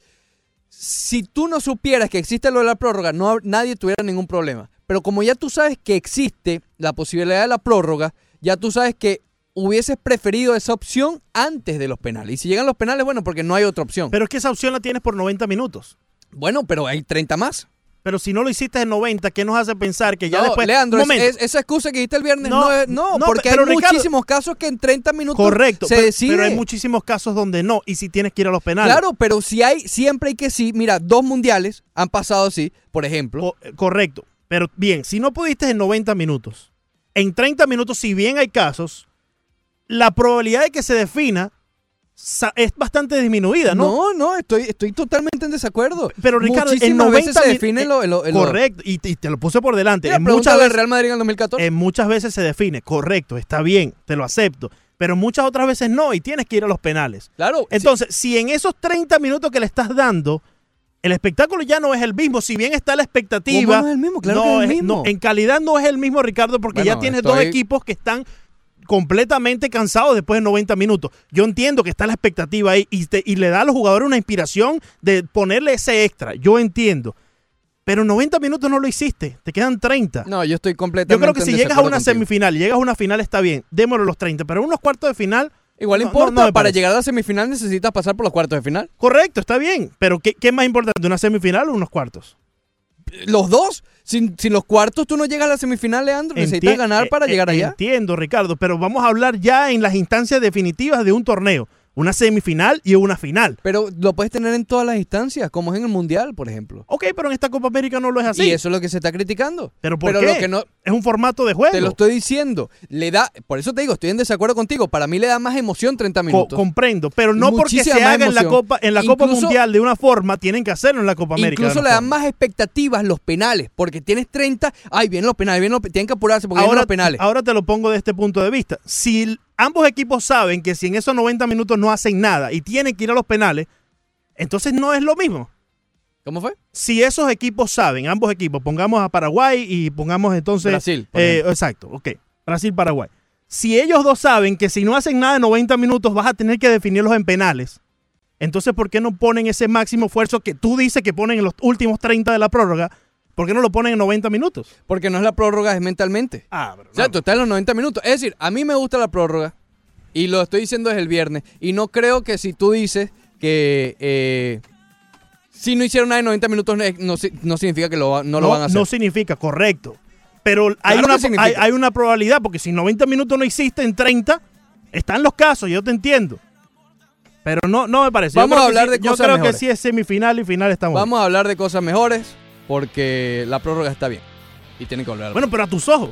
A tus ojos y a tu opinión. Yo, yo estoy hablando por mí. Ok, pero está, bien para el- ti, está bien para ti. Y por Charlie. Y, y para por Charlie, muchos y- oyentes. Y, está bien, pero hay muchos oyentes que no, que sí están del lado de mi opinión. No he escuchado ninguno. ¿Está bien? Vamos a recibir al meteorólogo más importante de Actualidad Media Group, como es Alfredo Finales. Es el más importante de Actualidad Media Group. El único. Bu- Bueno, pues eso, eso no se tiene que saber. Alfredo, vamos a estar hablando de PICC, la empresa de tasadores públicos número uno de toda la Florida. El número importantísimo, 786-290-3663. 786-290-3663. Pero como hemos venido haciendo estas semanas, háblanos del pronóstico de lo que podemos esperar esta semana aquí en el sur de Florida. Mira, Ricky, te comento en primer lugar que esta semana eh, estamos iniciando, de hecho, Sí. hoy el mes de julio, segundo de la temporada ciclónica. Afortunadamente, junio pasó totalmente tranquilo. Julio lo estamos iniciando tranquilo desde el punto de vista del trópico. Eh, solamente varias ondas tropicales transitar sobre el Caribe, sobre el Atlántico, ninguna con potencial ciclónico, al menos en las próximas 48 horas. El tiempo local también un poco tranquilo, es decir, después de tanta lluvia sábado y domingo, a partir de hoy vamos a tener lluvias y tormentas eléctricas, pero un comportamiento típico de verano, bastante aislada y sobre todo en horas de las tardes. Las mañanas tranquilas y en las tardes entre un 20 a un 40%. Ese sería el pronóstico para el resto de hoy y para prácticamente toda la semana. Pero teniendo en cuenta esta tranquilidad y que estamos precisamente en temporada ciclónica, quería comentarte algo que eh, a mí me gusta puntualizarlo y es Sí. el hecho de qué podemos esperar bajo la intensidad de las distintas tormentas que nos afectan. Por ejemplo, una depresión tropical no nos da el mismo daño que una tormenta tropical. Claro. Y por supuesto, una tormenta tiene daños que son mayores en los huracanes. Por ejemplo, cuando se anuncia una depresión tropical, debemos saber, en primer lugar, que lo más importante que vamos a tener va a ser un evento de lluvia, que podrá haber inundaciones. Con una depresión tropical lo que tenemos que hacer es destupir tragantes, eh, destupir canales y tener en cuenta las posibles inundaciones. Pero estar siempre seguro de que la mayor cantidad de la lluvia se va a generar en el sector derecho de esa depresión. Al igual que con las tormentas. En la tormenta, bueno, pues ya el viento comienza a ser de consideración a medida que ya la tormenta comienza a, a subir en cuanto a intensidad de viento, de acercarse al rango de huracán. Pero la lluvia se mantiene como un elemento peligroso y siempre concentrada mayormente la parte más fuerte en el sector derecho. Y en el huracán, entonces ya hay una dualidad. Tanto lluvia como viento sería un factor peligroso. Claro.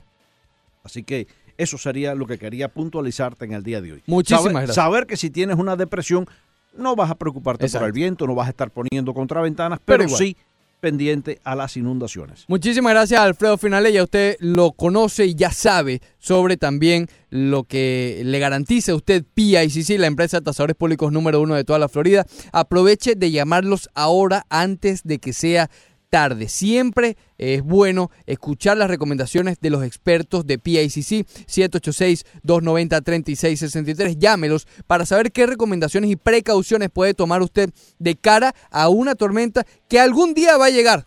No sabemos cuándo, no sabemos cómo y es mejor que usted esté preparado. 786-290-3663, la empresa de tasadores públicos número uno de toda la Florida.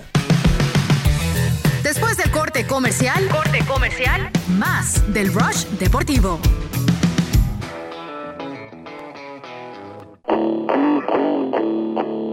Seguimos con el Rush Deportivo. Esperarte, si otra vez te quiero probar. Es algo obvio que eres mi adicción. Cúrame, cúrame, mujer. Si todo es cuestión de que me des tu amor.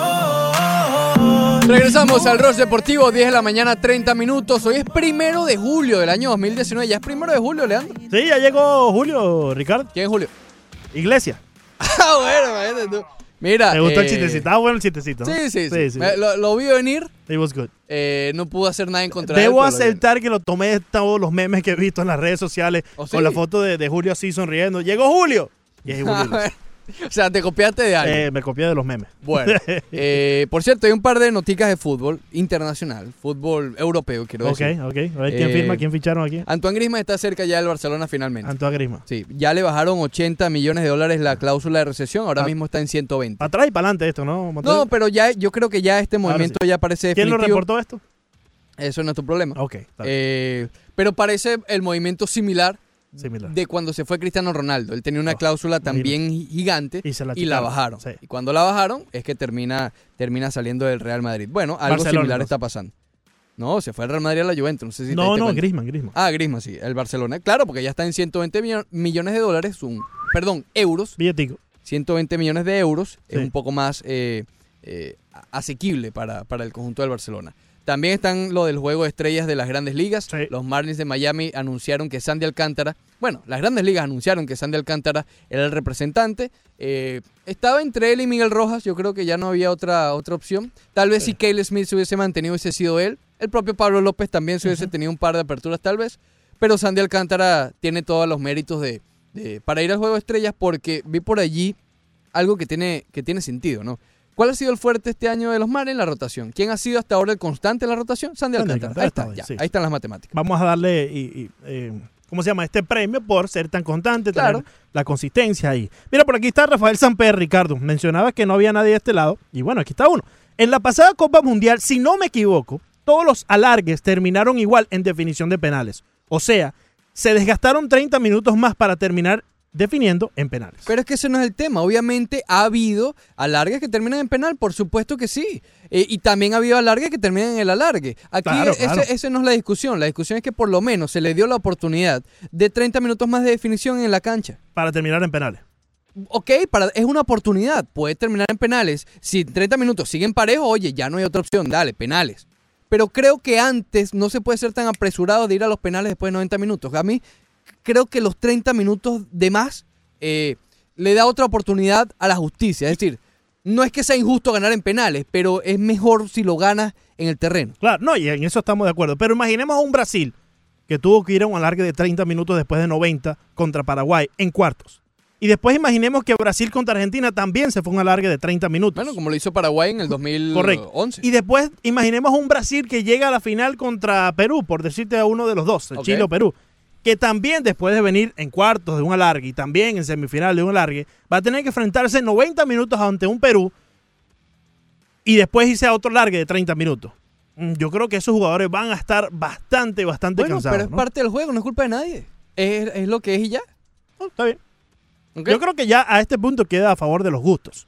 Como, como te gusta, si van a, A mí lo que penales no me gusta es que, por ejemplo, si lo vas a hacer después de 90 minutos, hazlo así en todo el torneo.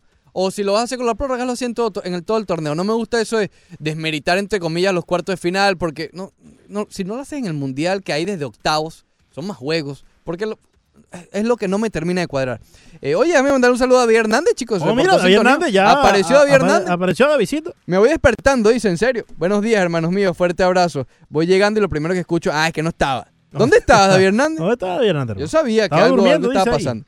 Paul. Sánchez dice, dice, estoy de acuerdo contigo, Ricardo, en la prórroga del fútbol, porque tienes 30 minutos más de oportunidad y casi siempre favorece al mejor en la cancha, el equipo de más calidad. Mira, como pudo haber sido la prórroga que ganaba Brasil, ah, en este supuesto ejemplo que estamos poniendo contra Paraguay, mira, a lo mejor Miguel Almirón en una contra te marcaba y ganaba Paraguay. ¿Ya? ¿Es así? Pero es darle más oportunidad, un poco más de... Siento que quedas con un poquito de ganas de más fútbol. Eh, olvídate de la justicia, uno como, como aficionado, qué sé yo. Como me gusta. Exacto, como espectador. Pero bueno, lo otro, Leandro, estoy leyendo, eh, volviendo, a- en este último estamos all over the place. Eh, Oye, mira, mira, espérate un momentico. Ya vamos para allá.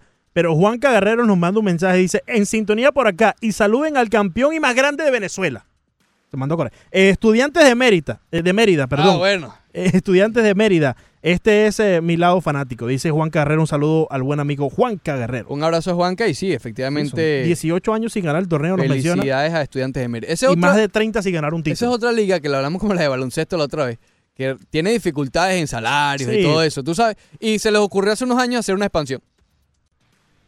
Hay billetico de... Sí, sí, un- de- eh, Esas son las cosas que a veces no tienen mucho, mucho Saludos al en buen amigo Venezuela. Juanca Guerrero, Pero bueno, felicidades ese título del torneo Apertura Estudiantes de Mérida que, que- que lo merecen. Sí. Eh, ¿Apertura? No, ya, es el, el general. Ah, fue, ya, final, general, final, general, sí, sí, por sí. supuesto que sí, el general. Te iba a decir, mientras, bueno, ¿hay llamadas? Sí, Porque pero voy ya- a pasar a la NBA. vamos, vamos con Ricardo, porque Ricardo entonces va a mantenernos aquí en el fútbol. Ricardo, bienvenido. ¿Qué pasa, muchachones? Oye, no te escucho mucho mejor. Un poquito Sigue acatarrado. Hoy estoy un poquito mejor, un poquito mejor. Ahí Tony te mandó un saludito sabes, de sopa de Sí, limón. tengo que mandar- claro, te- claro, Sopita tengo que mandar unos, azulitos, Sí. unos, unos, unos saludos azulitos Para que te mejores, amigos para que te mejores. árbitros y nada más. Blue Claro. Greetings. Claro. Blue Ah, bueno, eh, hay, que, sal- hay que mandarle los saludos a Tony. Tony está muy risueño. Sí. Entonces, sí, sí, lo noto risueño hasta, hasta, hasta que, a- a- antes de empezar el programa está risueño. Sí, sí. Así que imagínate tú. Así es. Pero bueno, vamos al tema, vamos al tema. Yo, no, yo me quedo frío con Tony porque Tony hasta cuenta las veces que, que Messi toca el balón. Mm. Pero el problema no está ahí, Tony, el problema no está ahí. El problema está en que si tú miras la pantalla donde está Messi, ubica a Messi, tiene dos adelante y dos atrás. Hay tres o cuatro que del equipo contrario que no juegan. Así Messi se siente en un taburete en el medio campo. Hay tres o cuatro que están para. Entonces eso no juega. ¿Por qué tú crees? Yo le pregunto a Tony, ¿por qué tú crees que Alemania volea a Brasil 7 a 1? Y con Argentina, en, en tiempo extra, gana 1 a 0. Lógico, si tienen a todo el mundo metido en el medio campo, no, no pueden hacer otra cosa. ¿De dónde, de dónde van a coger? Y al otro, a Jordi, Jordi, yo te, tú me preguntas también, yo te preguntaste, ¿quién es el que más penales ha fallado al Mundial? Jordi. El Mundial, ¿quién es el que, más- que más penales ha fallado? Dale un abrazo. Dale, bro. Eh, Hablando Imagínate. de penales, ¿no? Ahí te queda la respuesta para mañana, eh, Jordi. sí, sí, pregunta, tú sabes. Sí, pregunta y al otro Duran día 24 horas. Responde. como, como, una, como una historia en Snapchat. No, no, esto, esto ¿sabes cómo parece esto? En los tiempos de antes, ¿no? Que se mandaban los saludos. Y Un telegrama. un telegrama y al mes siguiente te respondía. Así más o menos está Jordi y Ricardo. Y tenemos otro Ricardo en línea. Buenos días. Ricardo, bienvenido. Sí, buenos días. ¿Qué tal, hermano? Adelante. Eh, no estoy de acuerdo con, con el tocayo Ricardo y con el problema de los alargues. A No sé mucho de fútbol, pero le doy el 100% de la razón a, a otro señor y ahora se me olvida el nombre. Leandro, muchas gracias, Ricardo. Por favor. Te estás uniendo al lado correcto de la ¿cómo historia. se llama? Ah, bueno.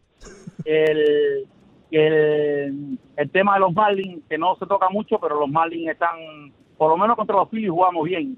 Hace falta que nos pongan, que a todos los, a todos los equipos le cambien el, el traje y le pongan los Phillies adelante, alguna F por algún lugar para ver si podemos seguir de la forma que estamos. Muchas gracias y los oigo todos los días. Muy amable ustedes, ¿ok? Gracias, hermano. Eh, bueno, con los Marlins sí lo tocamos. Lo que pasa es que, bueno, hoy ha, ha sido un día bastante lleno de noticias. Ayer fueron, fueron vapuleados ayer. Sí, sí, los Marlins no le fue Pero nada ganaron bien. la serie. Ganaron la serie, dos juegos de tres y ganaron. Recuerda que habían barrido a los Phillies. Lo barrieron después cuando llegaron aquí los nacionales. Y pues ganaron la serie después contra los Phillies de Filadelfia. Sí, han, han jugado muy bien contra los Ahora Phillies. sí se llegó al Ecuador más uno, porque el juego de ayer fue el primero, digamos, de la segunda mitad oficialmente Correcto. hablando como, como juegos, ¿no? Sí. Como calendario.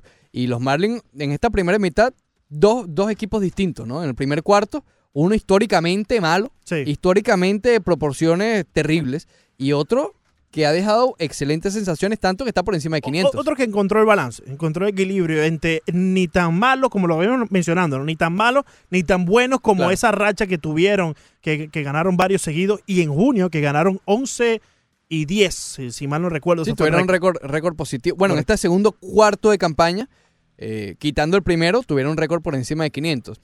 Y yo veo más sostenible este. Eh, ¿Qué pasa?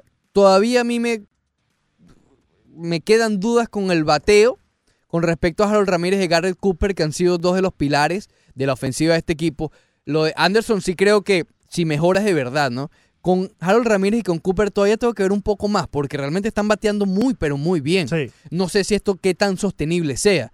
Entran Eh, en pequeños baches, ¿no? Ambos, tanto Cooper como Ramírez. Sí, pero en general, oye, han estado muy bien. Sí, si sí. estos son los verdaderos Cooper y Harold Ramírez, wow. Han estado muy bien, Sí. correcto. Lo que sí tienen que mejorar quizás es esos pequeños baches donde entran, que son normales, pero bueno, todos quisiéramos ver que día a día estuvieran con la consistencia. Pero me entusiasmo más por el picheo, obviamente. Definitivamente. Hay que ver todavía. Hay mucho bateo en las ligas menores que no hemos conocido. Por cierto, ya lo mencionábamos el viernes, pero para recordarlo, está Isan Díaz, eh, Sixto Sánchez y también Monte Harrison está en el equipo de las futuras estrellas. Por cierto, este fin de semana Monte Harrison tuvo un pequeño inconveniente en AAA. Muy raro ese inconveniente. Muy raro. Eh, él después De niño, es de niño. Sí, sí, pero después escuché el audio y, y- y él dio su razón del por qué lo hizo. Eh, para poner un poco en perspectiva lo que pasó. Eh, ya para finales de un juego en AAA de los Baby Cakes, el equipo de AAA de los Marlins, Monte Harrison, que es derecho, decidió irse en su último turno al bate con el equipo estando abajo una carrera y la del empate en segunda como bateador izquierdo, o sea, como zurdo. Algo que él hacía en sus tiempos de, de colegial, pero cuando ya llegó al nivel profesional se quedó solamente del lado derecho del plato. Sí. Cuando el manager vio esto, el manager se eh, aproximó inmediatamente, Inmediatamente, a Monte Harrison y lo sacó del juego, incorporando a Louis Brinson para que bateara por Monte Harrison. Monte Harrison se notó en el video cuando lo vimos muy, muy eh, molesto, empezó a tirar bates, empezó a tirar casco y lo sacaron del juego, obviamente. Después se explicó acerca de esto y él mencionó que era porque sentía molestia en su mano derecha y no quería salir del juego. Entonces la, la forma que él vio de que no le molestara cuando, hiciera hacer el, eh, cuando fuera a hacer el swing era batear del lado izquierdo.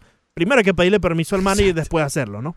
Exacto, y si tie- tienes una molestia, oye, estás en las menores, tampoco Claro, estás jugando claro. a ser mundial. Dilo, ¿no? Sí, pe- pero él ya, lo que él mencionó acerca de eso es que él ya ha estado suficiente tiempo fuera esta campaña y no quería por una lesión que él Claro. sabía que era algo mínimo. Pero por eso repito, es estar como más de niño. fuera. Sí, sí, eh, eh, son esas cosas que, mira, si tú le mencionas al manager primero, posiblemente él te diga, ok, ya. dale, ve a hacerlo. Pero como no lo hiciste, entonces entra la incógnita de querer irte por Y encima de la exactamente. Exacto, exacto. Y retar. eso en las menores no puede No, ser. no, y no. bien por el manager que de inmediato vio algo raro porque, repito, no, no es grandes ligas. Sí. Aquí tienes que ser incluso más mano dura. Inmediatamente el equipo de los Marlins habló con Monte Harrison, él se explicó y bueno, todo quedó en, digamos, un malentendido, en un mal rato, pero ya todo está ¿Te en preocupa? No, no me ¿De cara preocupa. futuro? No, no, no, no, no me ¿La preocupa. actitud de Monte Harrison? No creo, no creo. Yo creo que ahí va a haber disciplina que va a, a hacer que él direccione su camino en lo que pertiene a ese tipo de situaciones. Ya regresamos con el Rush Deportivo. Y con Albeiro y Luis Sergio que están en línea, Montejo. Después del corte comercial, corte comercial, más del Rush Deportivo.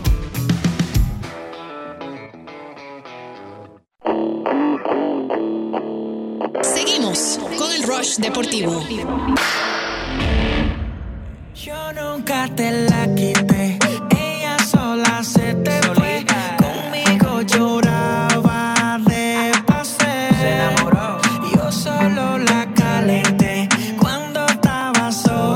con el Rush Deportivo por la 990 y ESPN Deportes, 10 de la mañana 46 minutos, Leandro Soto y Ricardo Montes de Oca por los próximos 13 minutos 32 segundos.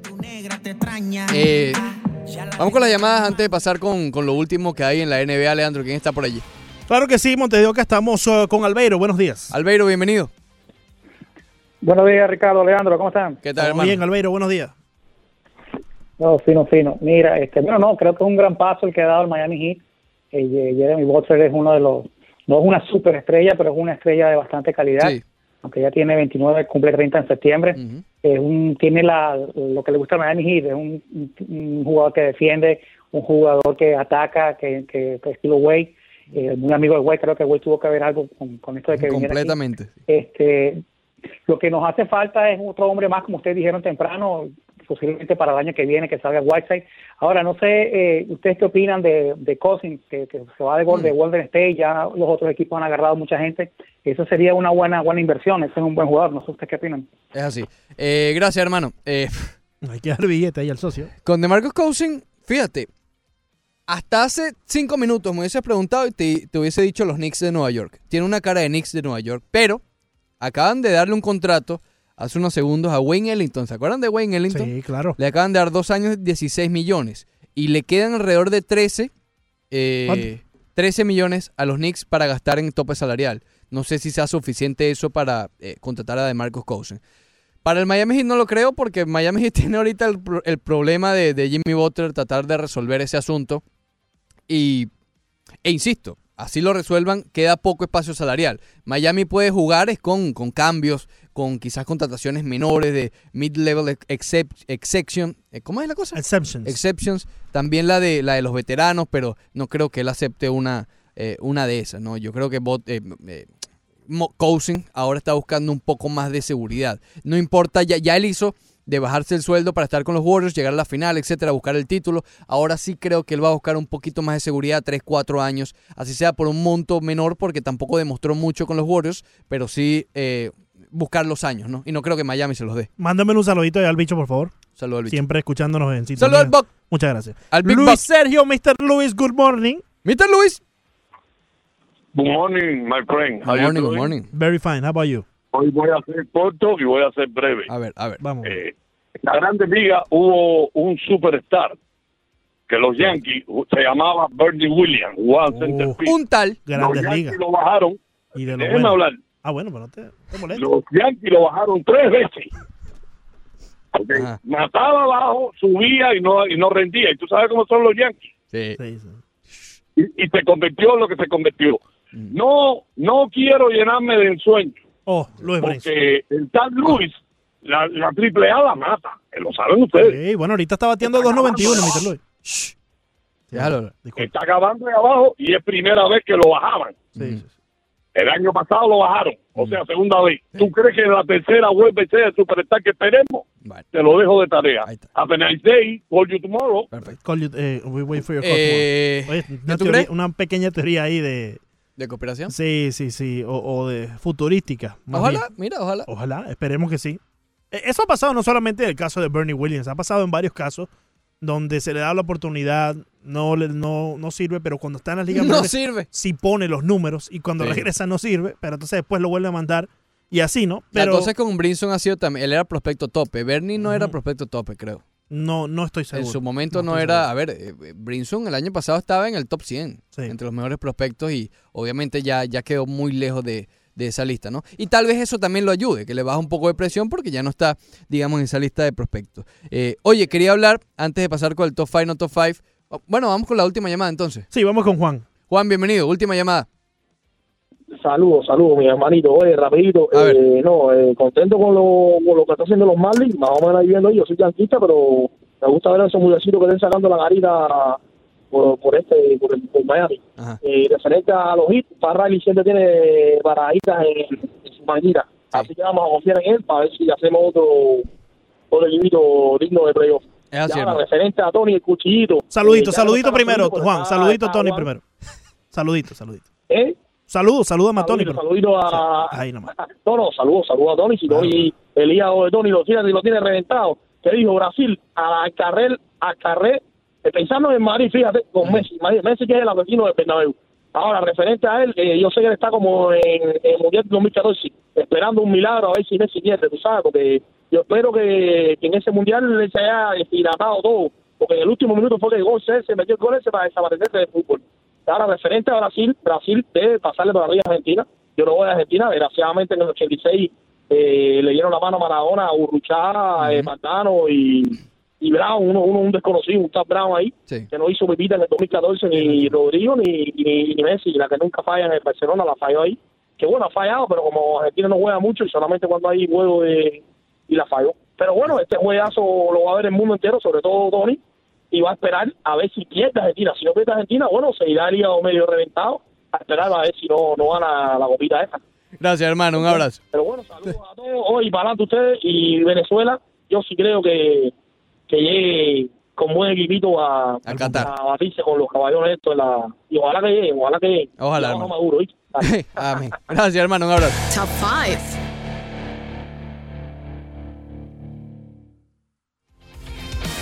Yo aquí de número 5, Leandro. Cinco. Tenía el Miami Heat con Jimmy Butler, pero como no se ha concretado, no lo voy a poner. Voy a hacer un cambio.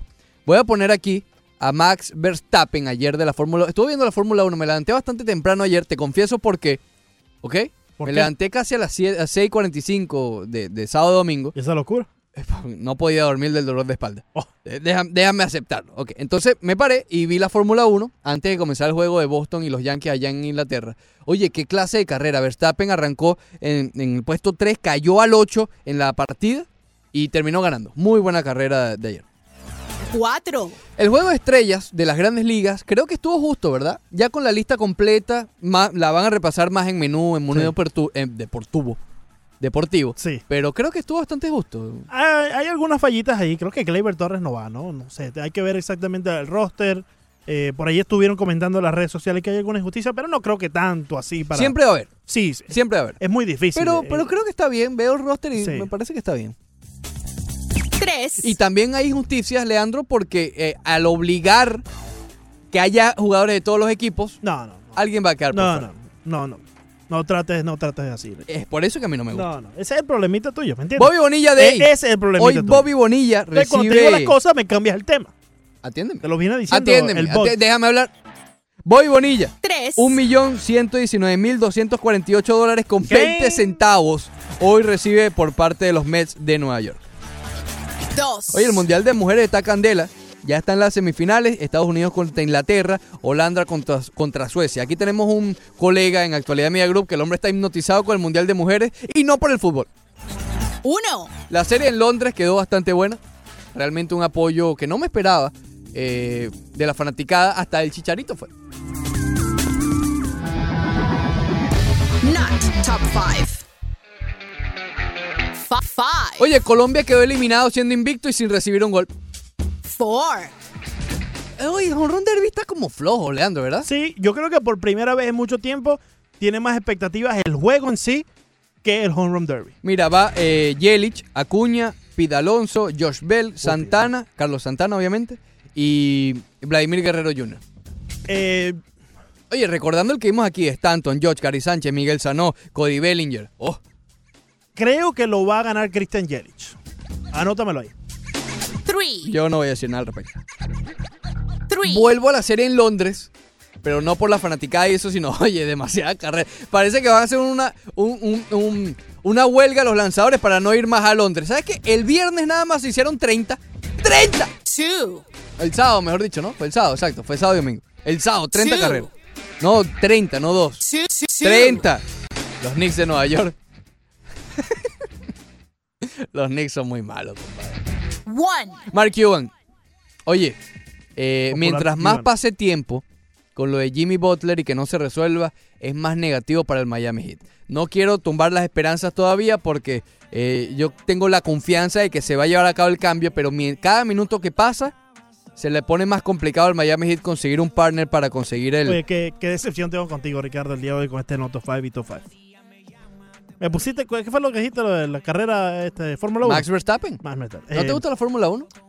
No pusiste allá a los Marlins ni siquiera, que este fin de semana en un solo juego Ah, metieron oh. 11 mil personas por primera vez en la temporada. No, pasito a pasito, paso a paso. No, me- No te sea, mandes a correr. Pusiste la No carrera, pero no me pusiste a los Marlins, aquí local, de Miami para Miami. No te mandes a ¡De correr, Miami! Leandro. Para Miami. Para Miami. Menú deportivo. Que tú te dormías y que no resolvías. Recalculando. Bye, have a great time. El Rush Deportivo trae a ustedes gracias a PICC, la empresa de tasadores públicos número uno de toda la Florida. Llámelos al 786-290-3663.